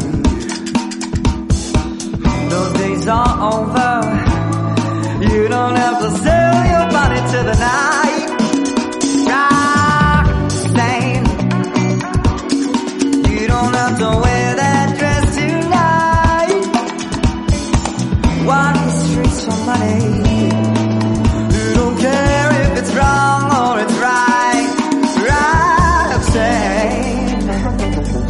Otro día comentaba con Luis que quizás deberíamos, a ver, si, si tú decides que vas a bajar tus precios, es pues cada uno eso que hay, como decíais por ahí, que es libre de hacer lo que quiera.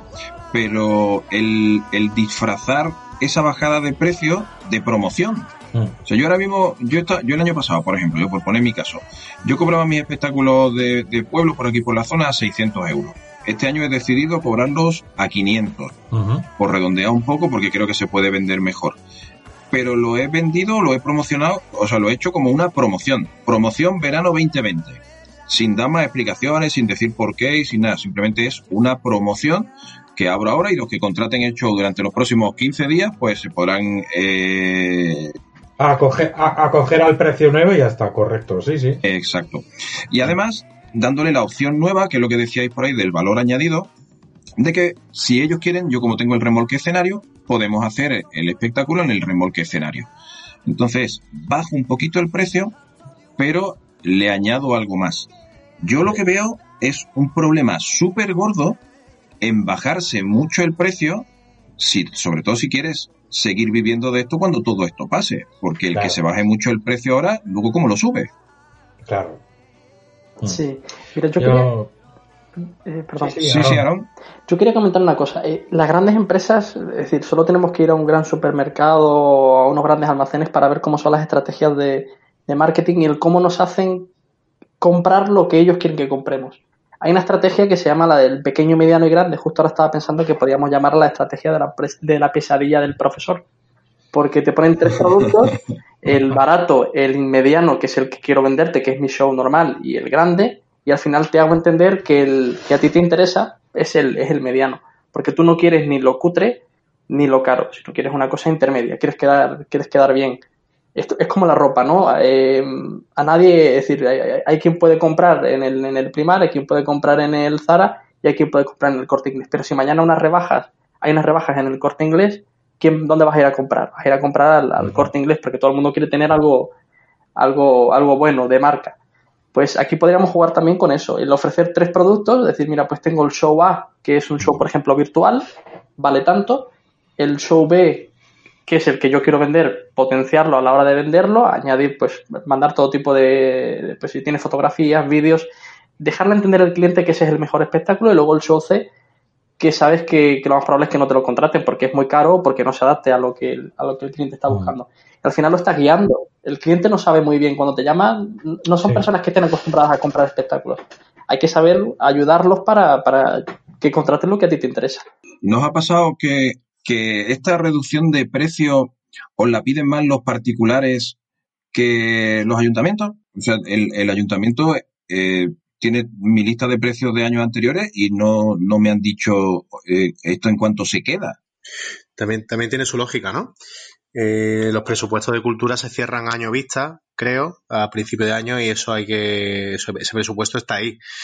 Yo creo que la- lo- lo- hay que hacer una lectura de esto y es que quizá el año que viene sea cuando nos afecte de verdad. Eh, entonces, este año, claro, claro que no, claro que no, no afecta al caché prácticamente. A mí tampoco me, me está suponiendo una. Vamos, no trabajo poco con ayuntamientos, pero lo poquito que me ha salido ya sí que, sí que, bueno, no he tenido, no he tenido que modificar mucho el, presupuesto, pero claro, eh, la lectura es esa. Este año el, presupuesto está cerrado, el presupuesto en cultura y en espectáculo es el que es, y yo creo que donde van a venir la- las vaquitas flacas va a ser el año que viene, que habrá que ir ya pensando, eh, pues eso, si pasa esto, que, hacer el año que viene. Y, y actuar en consecuencia.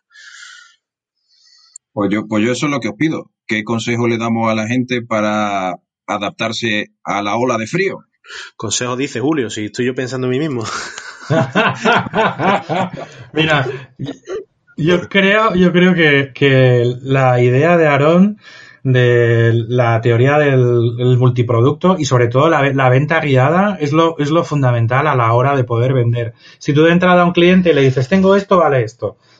Bueno, pues ya sabes que lo que va a hacer es eh, intentar de entrada, pero si le haces ver que quizás de lo que tienes es no le digo que vayas a jugar al trile, pero pues eh, la- la- lo que acaba de comentar Aarón, yo lo llevaba haciendo un montón de años porque tenía los espectáculos de pequeño formato, los, los espectáculos que le llamaba deluxe y luego los que, sí, deluxe igual que el Lidl, ya lo sé, que no es original, pero a la gente cualquier cosa que lleva deluxe le parece que ya es la bomba, o sea que, y luego lo que le llamaba formato teatro o, o gran teatro, ¿no? Y, en- y al final acababa vendiendo todo, todo, todo el pequeño formato, que era lo que hacía siempre. O sea, en determinadas veces hacía el formato deluxe y cuando me llamaban de un ayuntamiento aca- acababa siendo el teatro que contrataba. Con ese sistema de la venta dirigida, yo creo que, colegas, apuntaros a esto porque yo creo que puede ser el futuro. Sí, yo quería añadir, además de lo de la venta dirigida, a veces nos olvidamos de hacer esa segunda llamada. Es decir, a mí hoy me llama un cliente, me pide precio para un show, eh, yo le mando toda la información, le mando mi vídeo, le mando fotos, referencias si, si precisa, eh, y me molesto en los días siguientes de volver a contactarle y preguntarle, oye, ¿qué te ha parecido? Sí. Porque muchas veces ese cliente, pues puede ser verdad que no, que no tenga ese, ese dinero y, y a ti está claro que lo que te interesa es que ese cliente se quede contigo. Entonces, a ese cliente sí le puedes ofrecer ese show C de los tres, ¿no? Del ABC que estamos, que estamos hablando. Pero lanzar el show C directamente cuando el cliente, cuando no conoces todavía al cliente, eh, creo que creo que es de es decir no no es no es lógico lo ideal es vender todo intentar vender lo que tú quieres y si a posteriori ese cliente por cualquier razón pues eh, no puede pagar eso intentar quedarte con ese cliente para no perderlo.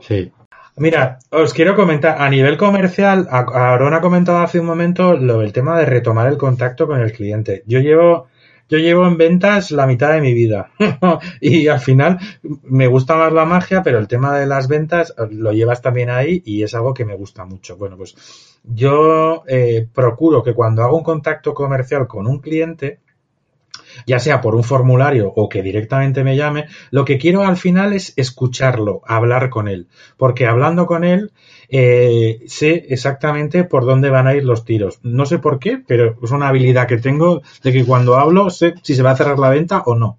Eso me pasa con un 90% de probabilidades. Después de la conversación cierro todo diciéndole que le envío todo por correo electrónico y le cojo el correo, puede ser que haga eh, lo que ha comentado Aarón de consultar los datos de a qué cliente voy a ir, porque a veces me interesa saber a dónde voy. Y luego eh, yo le mando el presupuesto. Eh, suele haber una respuesta muy rápida y, y si no es rápida, lo que hago es a los dos días, yo me lo apunto en la agenda y le llamo o le mando un correo. Y cuando te dicen no, no nos interesa, siempre les hago una segunda pregunta. Le digo, oye, ¿te importa que te pase una encuesta privada simplemente por saber por qué no me habéis contratado? Y es curioso, y es curioso lo que te contesta la gente. Y os voy a contar una cosa, que os vais a morir de la risa. El 100% de la gente que le mando el correo con la encuesta de después, me contesta. No sé si lo hacen por despecho, pero todo el mundo contesta la encuesta. ¿Y, y cuál es la media? ¿Por qué no te han contratado? La mayoría, la mayoría, una, un 60% es por el precio. Es por el precio. Pues porque entiendo que lo que estaban buscando era a otro mago que fuera más barato que, que lo que yo trabajo. Nada, que claro, que es que sobre lo que dice Marco es que hay que ser consciente que, que el particular medio eh, no nos podemos engañar, eh, porque lo, suyo y lo óptimo es que nos busquen a nosotros porque, porque, por, por- porque por lo que hacemos, por- porque gustemos y demás, ¿no? Pero no nos engañemos, el usuario medio de, de magia, en mi opinión, o sea, el usuario, el que busca magia eh, para contratar de forma privada, en mi opinión, es absolutamente profano en la materia, salvo casos contados, y, y no, no entiende el no entiende el- el- la, la- la diferencia de calidad quizá entre unas cosas y otras, igual que pasa, por ejemplo, a la hora de, de contratar una empresa de marketing, diseño, eh, diseño web, lo que sea, ¿no? O sea, no, no sabes lo que cuesta hasta que llamas y dices, perdona, mm, no me esperaba este, eh, este puñal en el riñón. Y a veces, ¿no? Porque el problema no es que sea un puñal en el riñón, el problema es que tú no sabes cuando eres profano de una materia, sobre todo cuando a lo mejor has ido a, pagar un ticket y lo más que has ido al teatro, no sabes lo que cuesta llevar un espectáculo privado. Correcto. Entonces, entonces, claro, ese es el tema, que el contraste entre pagar 10 pavos por ir a un teatro eh, como el que va al cine, o 15, o 5, o lo que sea, ¿no? A pagar eh, 300, 400, 500 euros por, por un espectáculo, por tenerlo en tu casa, claro, eh, el público medio creo que no tiene en cuenta eso, ¿no? Creo que, no tiene- que, que le importa, o sea, prioriza, y es una pena, pero prioriza el precio sobre la calidad, porque igual llaman a, a, a- ¿qué te digo yo? O sea, a Jorge Blas, que lo mismo llaman a Periquito el de los palotes, porque no, porque no, no, no hay una cultura, pero vamos, no hay una cultura en magia, pero es que yo tampoco sé lo que vale una- contratar a una, a una banda de música. Eh, Claro. Yo por eso, por eso digo que aquí veo el, el problema, intentando retomar un poco con el tema del COVID, en que ahora se bajen los precios o los bajemos nosotros los precios porque necesitamos trabajar y cobremos 100 euros por ir a una comunión, cuando normalmente cobramos 300, porque ahora necesito esos 100 euros desesperadamente, porque esa familia y todas las familias que van a ir a esa comunión se van a pensar que ese es tu precio normal. Correcto. Con lo cual, cuando te llamen para otra comunión el año que viene y le quieras cobrar los 300 que tú cobras habitualmente, te van a decir que, que, que- que- que te ha pasado. Sí. Sí, sí. Yo creo que si necesitas 100 euros y te los quieres ganar con la magia, permitirme lo que voy a decir y de esta manera tan soez, pero ponte a fregar platos o a trabajar en Mercadona, que te vas a ganar los 100 euros y por lo menos no vas a reventar el sector. O sea, perdona, es, es mi punto de vista, es un poco heavy, pero es lo que pienso. Sí, yo, sí, yo creo que ahí estamos todos de acuerdo. Sí. Bueno, y he dicho Mercadona que creo que gan- ganan, ganan más que, que, que, que la tira, vamos. Ahí, ahí tengo, mm, tengo, tengo una opinión algo, algo que quizás sea unpopular opinion. Eh, estoy totalmente de acuerdo con, con esto, ¿no? Pero luego hay otra parte de mí que dice, joder, el que, el que, el que tenga la necesidad real, eh, actúa por, por lo que le salga. Y eso es así. Lo que, lo que yo creo que hay que hacer es otra lectura. Eh, ¿La acción individual afecta al sector realmente? Eh, una acción individual de alguien que en un momento determinado tiene que bajarse el precio por, por X cosa, porque tenga, porque le hayan venido las cosas de, de, de, de- espalda. Eh, ¿Quién somos nosotros también para, para criticar o para imponer ciertas normas en el mercado? ¿no? Eh, hay, que, hay que preguntarse también si afecta realmente eh, tanto el, otra cosa es que fuera una generalidad, otra cosa es que se implante como obligación, como, como he dicho al principio, que sea, que sea algo que, que se asume y ya, y nos rendimos, ¿no? Pero, pero claro, es que eso primero es imposible de regular y segundo, ¿quién, quién somos nosotros de decirle, o sea, nosotros ni nadie en general, ¿no? De decirle a otra persona, pues no debes, o otra cosa es que lo que yo haga particularmente, que yo siempre intento trabajar desde mi micromundo, desde las cositas que yo hago y, y, y, bueno, pues eh, intentar vivir de esto, ¿no? Y vivir de esto lo mejor, lo mejor posible. Pero entiendo también que haya gente, hostia, que es que le van a venir las cosas ahora eh, brutalmente mal. Y, y claro, pues si ya, si ya la cosa no estaba bien antes, si es que, claro, tenemos que ser conscientes también que, antes de esto tampoco iba la cosa bien.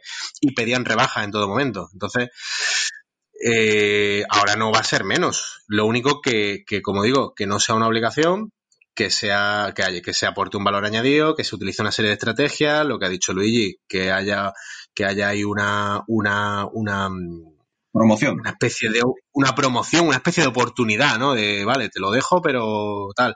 Que haya una estrategia como la que ha marcado Aarón, que haya ahí una, un seguimiento, no sé, las estrategias que, que aplica Marcos también. Bueno, pues yo creo que son muchas ideas las que hemos ido aportando, también cada uno de, de, cómo le va, cómo le ha ido y cómo cree que viene el futuro. Así que, si os parece, hacemos una última ronda, pues ya, o de despedida, o de consejos, o de, o de ánimos al personal. Quien quiera que tome la palabra.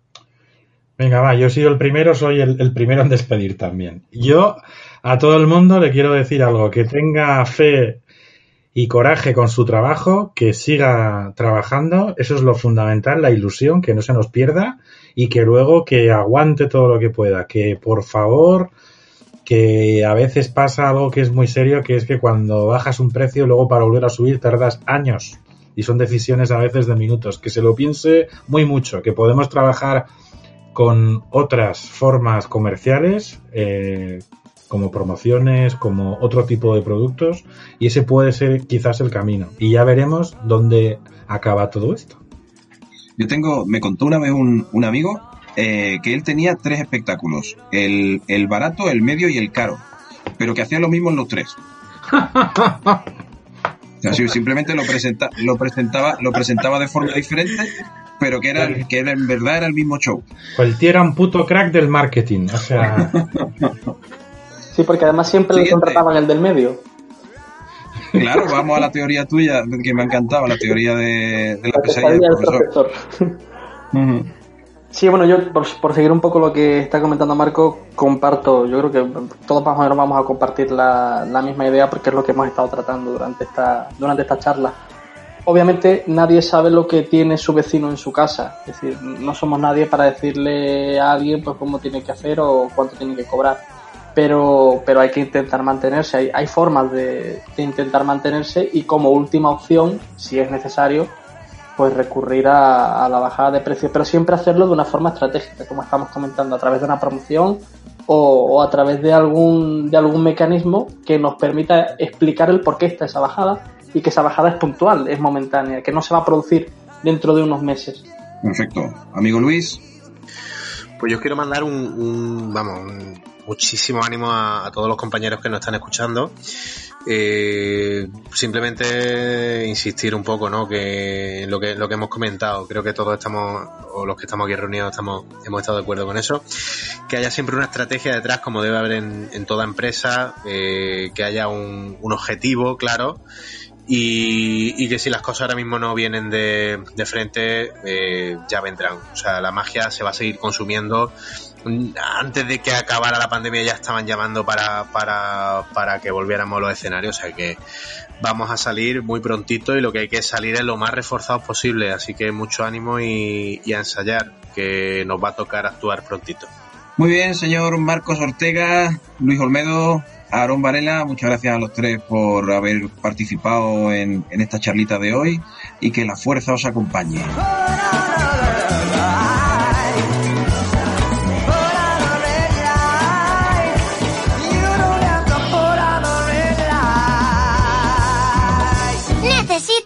Varita mágica y una capa. Un viaje al pasado o algo así.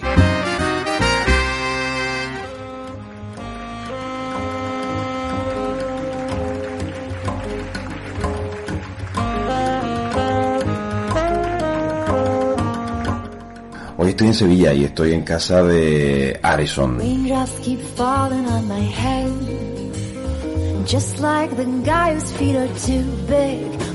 Yo después de tantos años creo que eh, voy caminando por la vida aprendiendo y observando e intentando buscar el- la forma de comunicar con la magia.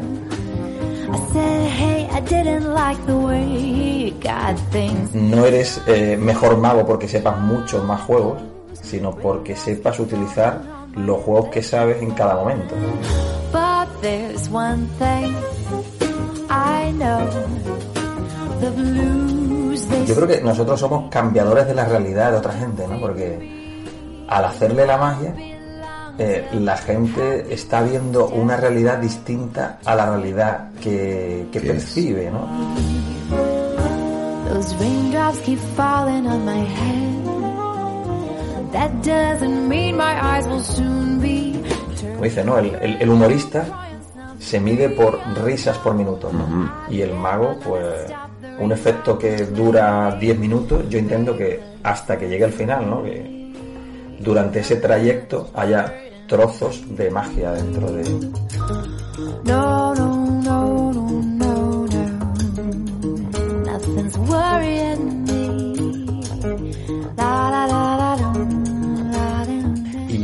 llega Canio y dice, oye, porque la conferencia de Zaragoza hay gente que me ha comentado que si fue larga o corta, ¿a vosotros qué os pareció?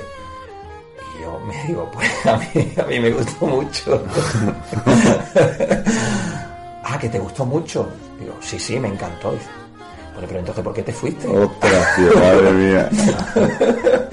¿Y por qué te fuiste casi al final? Porque, bueno, esa parte era muy aburrida, ¿no?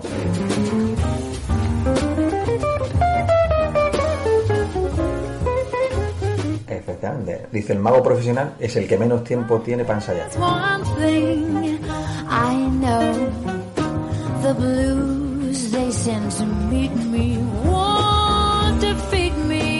Mide dos veces, pero corta solo una.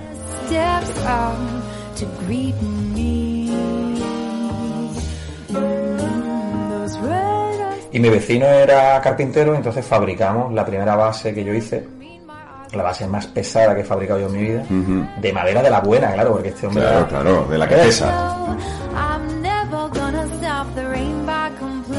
Lo bruden con los autómatas y tal en la casa. Del día tal a tal hora, no sé qué. Pum, pondría la máquina del tiempo chum, y viajaría a ese día y me disfrazaría de, de la, época. y viviría esa experiencia, ¿no? Con el, con el tipo allí, cómo vivía. Que yo soñé con Hocinser. Así. Una no- eso no me ha pasado nunca y soñé con él y me hace un juego que luego mm, al cabo de los meses o casi un año por ahí hay un tipo que comercializa un juego parecido en el concepto al de ese. Entonces yo llamo a... a- os cuento, os cuento el... Sí, sí, claro. Mira, eh, resulta que yo sueño con Hocinser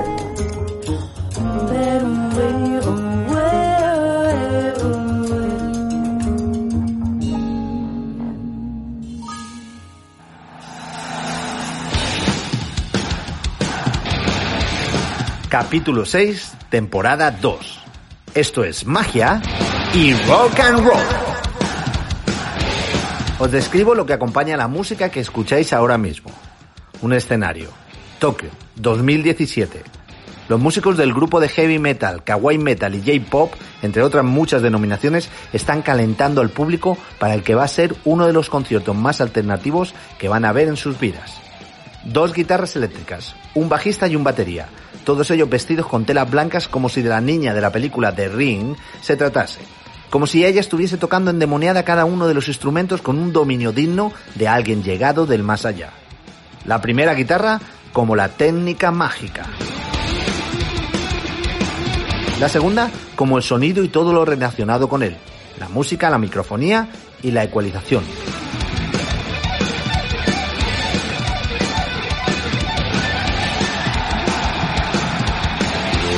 El bajo, ese gran olvidado, como la iluminación y el poder de la luz en un espectáculo.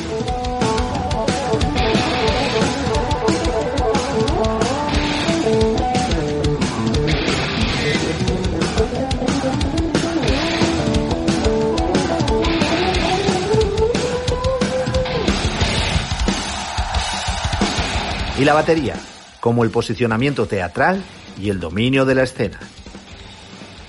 Tenemos los conocimientos y ahora entra la imagen, el planteamiento y la marca personal.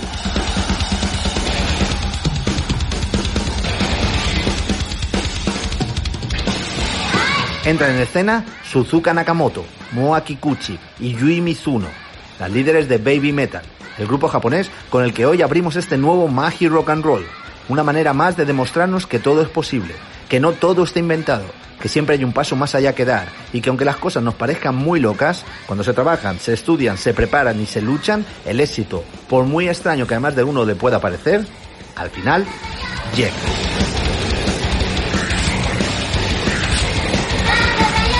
Fuera miedos, porque con miedo no se llega a ninguna parte, porque el miedo es el arma que usan los demás para paralizarnos y adelantarnos cuando menos lo esperamos. Somos dueños de nuestras acciones, probemos a jugar y juguemos a arriesgar. Sea lo que sea que hagamos, realicémoslo con toda nuestra alma y toda nuestra energía. Solo así seremos capaces de vencer los miedos y el qué dirán. Con temor, muchos de los números mágicos que hoy vemos y muchos de los grupos musicales que idolatramos no existirían. El pánico solo tiene dos marchas, la de stop y la de marcha atrás. Os invito a soñar que sois capaces de todo y luego a despertar y a convertir esos sueños en realidad. Venimos de días extraños. Da igual cuando nos escuches porque todos los días son raros. Y seguro que de aquí en adelante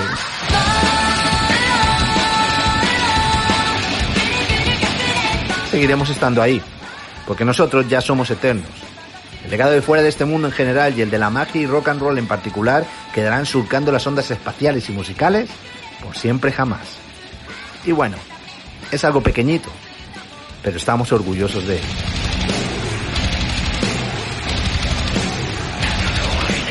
Y ahora de Baby Metal, de las que aconsejo ver sus vídeos aunque sea nada más que por curiosidad, saltamos a un rock que para nada es clásico. Pero después de la bofetada musical y el impacto de las japonesas, escuchar a Metallica nos parece escuchar, pues eso, todo un clásico.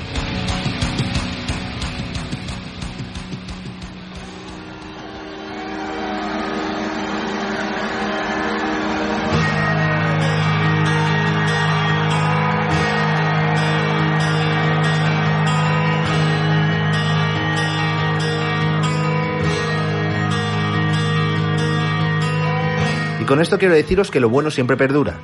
Nuestros números de magia y artísticos, si tienen la suficiente calidad, nunca desaparecerán. Vendrán otros más impresionantes, sorprendentes y asombrosos, que convertirán por unos instantes lo de siempre en algo tradicional. Pero es solo un efecto pasajero porque lo bueno, lo auténtico, no desaparece jamás.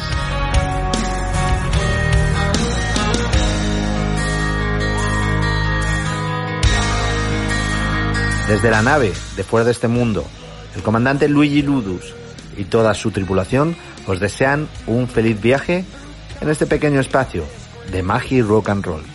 Y os recuerdan que ya lo hemos dicho muchas veces, pero que nada es imposible, que nadie os puede decir qué debéis o no debéis hacer.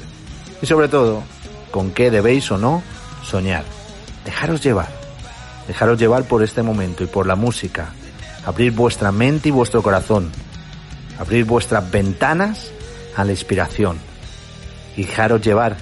Porque ya está aquí el que hace el número 20 en nuestro nuevo Magia y Rock and Roll.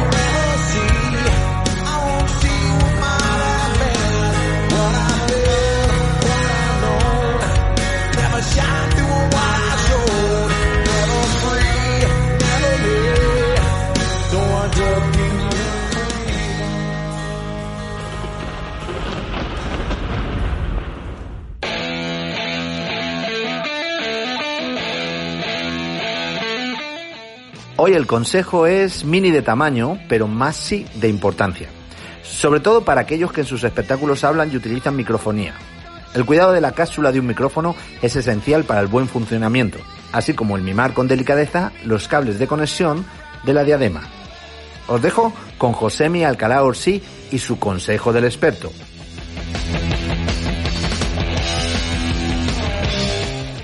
Mima mucho tu micrófono inalámbrico es tu herramienta de trabajo principal cuando usas sistemas de PA, de amplificación. Intenta llevarlo siempre con la esponjita anti-pes, antivientos y antibabas para que evitar que se acumulen humedades y luego se oxide y se rompa.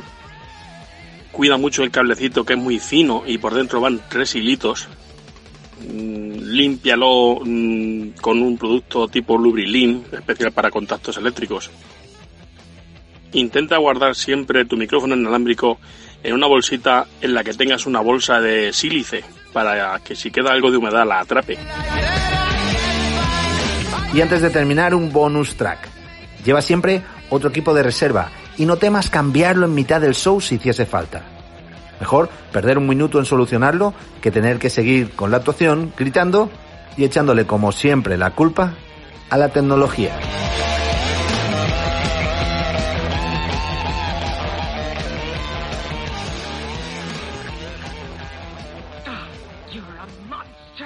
I can swallow a bottle of alcohol in a feel like Godzilla. Better hit the deck like the cartilla. My whole squad's in here walking around the party, a cross between a zombie apocalypse and Bobby Cuando trabajo una idea, intento siempre hacer una gran bola. Incluir en ella todo lo que pueda, obviando si tiene sentido, si se puede hacer, si se puede fabricar o cualquier otra cosa que pueda ser un impedimento a la hora de fantasear. Una vez que ya no cabe nada más, es entonces cuando comienzo la segunda fase, la de aligerar carga y limar. Y como si de Ralph Macchio en Karate Kid, me dedico a dar cera y pulir cera hasta que poco a poco va surgiendo un pequeñito diamante o se queda, como muchas otras veces, en una idea que no cuaja o que por el momento no consigue brillar. Hoy, en el otro lado, vamos a hablar de algo parecido, pero llevado al mundo musical, esperando que consigáis hacer un símil parecido con el que podáis pues, pasar un rato, divagar o encontrar nuevos caminos con los que jugar y diseñar vuestras rutinas mágicas. Ya lo escuchamos en el programa anterior y utilicé uno de sus temas más conocidos para filosofar un poquito, pero esta vez regresa para ayudarme a demostraros cómo una gran bola a veces consigue ser un éxito en vez de limándola, sino todo lo contrario, alimentándola con todo lo que se tiene a mano hasta que no cabe nada más. Hoy regresa Magia y Rock and Roll, el rap, de la mano de Eminem. Rock and Roll, Eminem, si es que me escucho yo mismo y no me entiendo, pero ahora os lo explico todo. Eminem ha superado varias veces su récord de meter más sílabas por segundo en un tema musical. Es increíble el dominio del fraseo, pero sobre todo de la respiración y de cómo es capaz de aguantar tanto tiempo de concentrar las microrespiraciones y controlar su diafragma y sus pulmones de una manera sobrehumana. Eso por no hablar del trabajo de composición que también es espectacular. Y atención, porque esta vez los datos que os voy a dar van a ir acompañados cada uno con la parte de la canción que lo demuestra. En 2013, en el tema Rap God, rapeó 9,6 sílabas por segundo. 1560 palabras en 6 minutos y 4 segundos que dura la canción. You. Lyrics coming at you with supersonic speed. Summon, I'm a doom, I'm a you assuming I'm a human. What I gotta do to get it through to you? I'm superhuman, innovative, and I made a rubber so that anything you say is shaking off of me and it'll glue to you and devastating more than ever demonstrating how to give a motherfucking audience a feeling like it's levitating, never fading. And I know the haters are forever waiting for the day that they can say I fell off to be celebrating. Cause I know the way to get it motivated. I make elevating music. You make elevator music. En 2018 volvió a superarse otra vez en la canción Majesty de Nicki Minaj, donde hacía una colaboración. Y esta vez rapeó 10,3 sílabas por segundo. We need Q-tip for the culture. Beat it up a little, you ain't dealing with a fucking featherweight. I used to medicate it till I get a fucking belly ache. And now I'm finna step on the pedal. Don't wanna ever break. I wanna accelerate to a level that I can elevate. I'm in it with the pen. I'll make the motherfucker detonator. Wanna make it acapella. Wait, I gotta set a date with the devil and celebrate together. We can renovate and redevelop hella weights. And I'm gonna get a special place. Now. Y en este 2020, Eminem lanzaba un segundo sencillo de su álbum Music to be Murdered, con el título Godzilla, donde ha conseguido rapear 11,3 sílabas por segundo, es decir, 7,6 palabras por segundo, o lo que es lo mismo, 229 palabras en 30 segundos. Esto es una locura en todos los sentidos. Lo más gracioso es que si te lo cuentan, si te dicen que alguien va a hablar tan rápido y sobre todo con sentido, lo normal es que pienses que no lo vas a entender. Pero luego a la hora de escucharlo, siempre que hables inglés, te das cuenta de que no es así, de que se entiende todo. Haces una bola enorme con muchas palabras y lo haces con el objetivo de batir tu propio récord y de demostrar que todavía te puedes superar más y más. Fill him with the venom and eliminate him. Other words, I'm intimate him. I don't wanna hurt him, but I did him in a fit of rage. I'm murdering again. Nobody will evade him. Finna kill him and dump the fucking bodies in a lake, obliterating. Everything is iterated. Renegade him. Hit him. Make anybody who want it with the pin and frame. Don't nobody want it, but they're gonna get it anyway. 'Cause I'm beginning to feel like I'm mentally ill. I'm a killer, killer, be killed. I'm a killer, be the vanilla gorilla. You're bringing the killer within me out of me. You don't wanna be the enemy of the demon who in me. Or being the receiving enemy. What stupidity it'd be. Every bit of me's the epitome of a spitter when I'm in the vicinity. Motherfucker, you better duck or you finna be dead the minute you run into me. 100% of you is a fifth of a percent of me. I'm about to fucking finish you, bitch. I'm available. You wanna battle? I'm available. I'm blowing up like an inflatable. I'm undebatable. I'm unavoidable. I'm. I'm on the toilet bowl. I got a trailer full of money and I'm paid for. I'm not afraid to pull them. Man, stop. Look what I'm planning. Pero cuando crees que lo tienes todo, pasa lo de siempre. Llega alguien más joven y lo hace mejor. DNLE, Daniel Ienarsen, un chiquillo muy jovencito, rubio, con el pelo corto, con gafas, con carita de inocente, sube la velocidad del tema de Godzilla al 125%. Y va el tío y lo clava. No os lo pongo porque la percepción de velocidad no la vais a notar por aquí, pero tiene colgado en YouTube su challenge de Godzilla con varios teléfonos cronometrando y demuestra que es capaz de hacerlo sin dejar lugar a ninguna duda. Alguien más joven, más guapo, más guapo y mejor. Eso no falla nunca y hace todo más divertido a la hora de crecer y evolucionar. Ahora DNLE tiene que demostrar su valía no solo copiando, sino también creando, que es la diferencia entre los buenos y los épicos o muy buenos. Tal vez aquella teoría que os he dicho más de una vez en la que no hay mejor fórmula que la de hacer cada uno lo que le dé la real gana. Lo que le haga feliz y lo que le funcione puede que sea la mejor manera de trabajar. Puedes hacer una gran bola o una pequeña y rodarla hasta que crezca para luego quitarle las impurezas. O hacer una pirámide o un cubo o no hacer nada. De ti depende lo que hagas y hasta donde quieras llegar. Nosotros estaremos aquí siempre, vigilando desde la nave de fuera de este mundo por si hay que lanzar un rayo desintegrador o aterrizar a tu lado con un martillo neumático musical para ayudarte en lo que necesites, en lo que te haga falta, o simplemente para escuchar todo aquello que nos quieras contar. Hasta entonces, seguiremos rondando cerca de tu galaxia, por lo que pueda pasar. A cambio de nuestra ayuda, solo te pedimos una cosa. Que no pare la música. Que todos los días escuches una canción que te motive y te haga reflexionar sobre los amigos, la familia, el amor, el futuro, la vida, la magia o sobre aquello que encienda tu motor, amarse las fieras o te haga volar. Así que ya sabes, nos vemos muy prontito en el próximo Magia y Rock and Roll.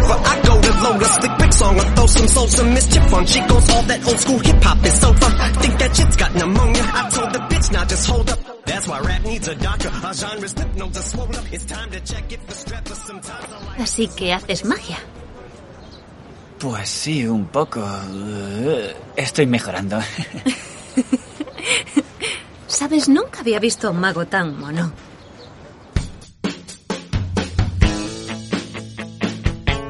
Estás escuchando Fuera de este mundo, tu podcast de magia e ilusionismo.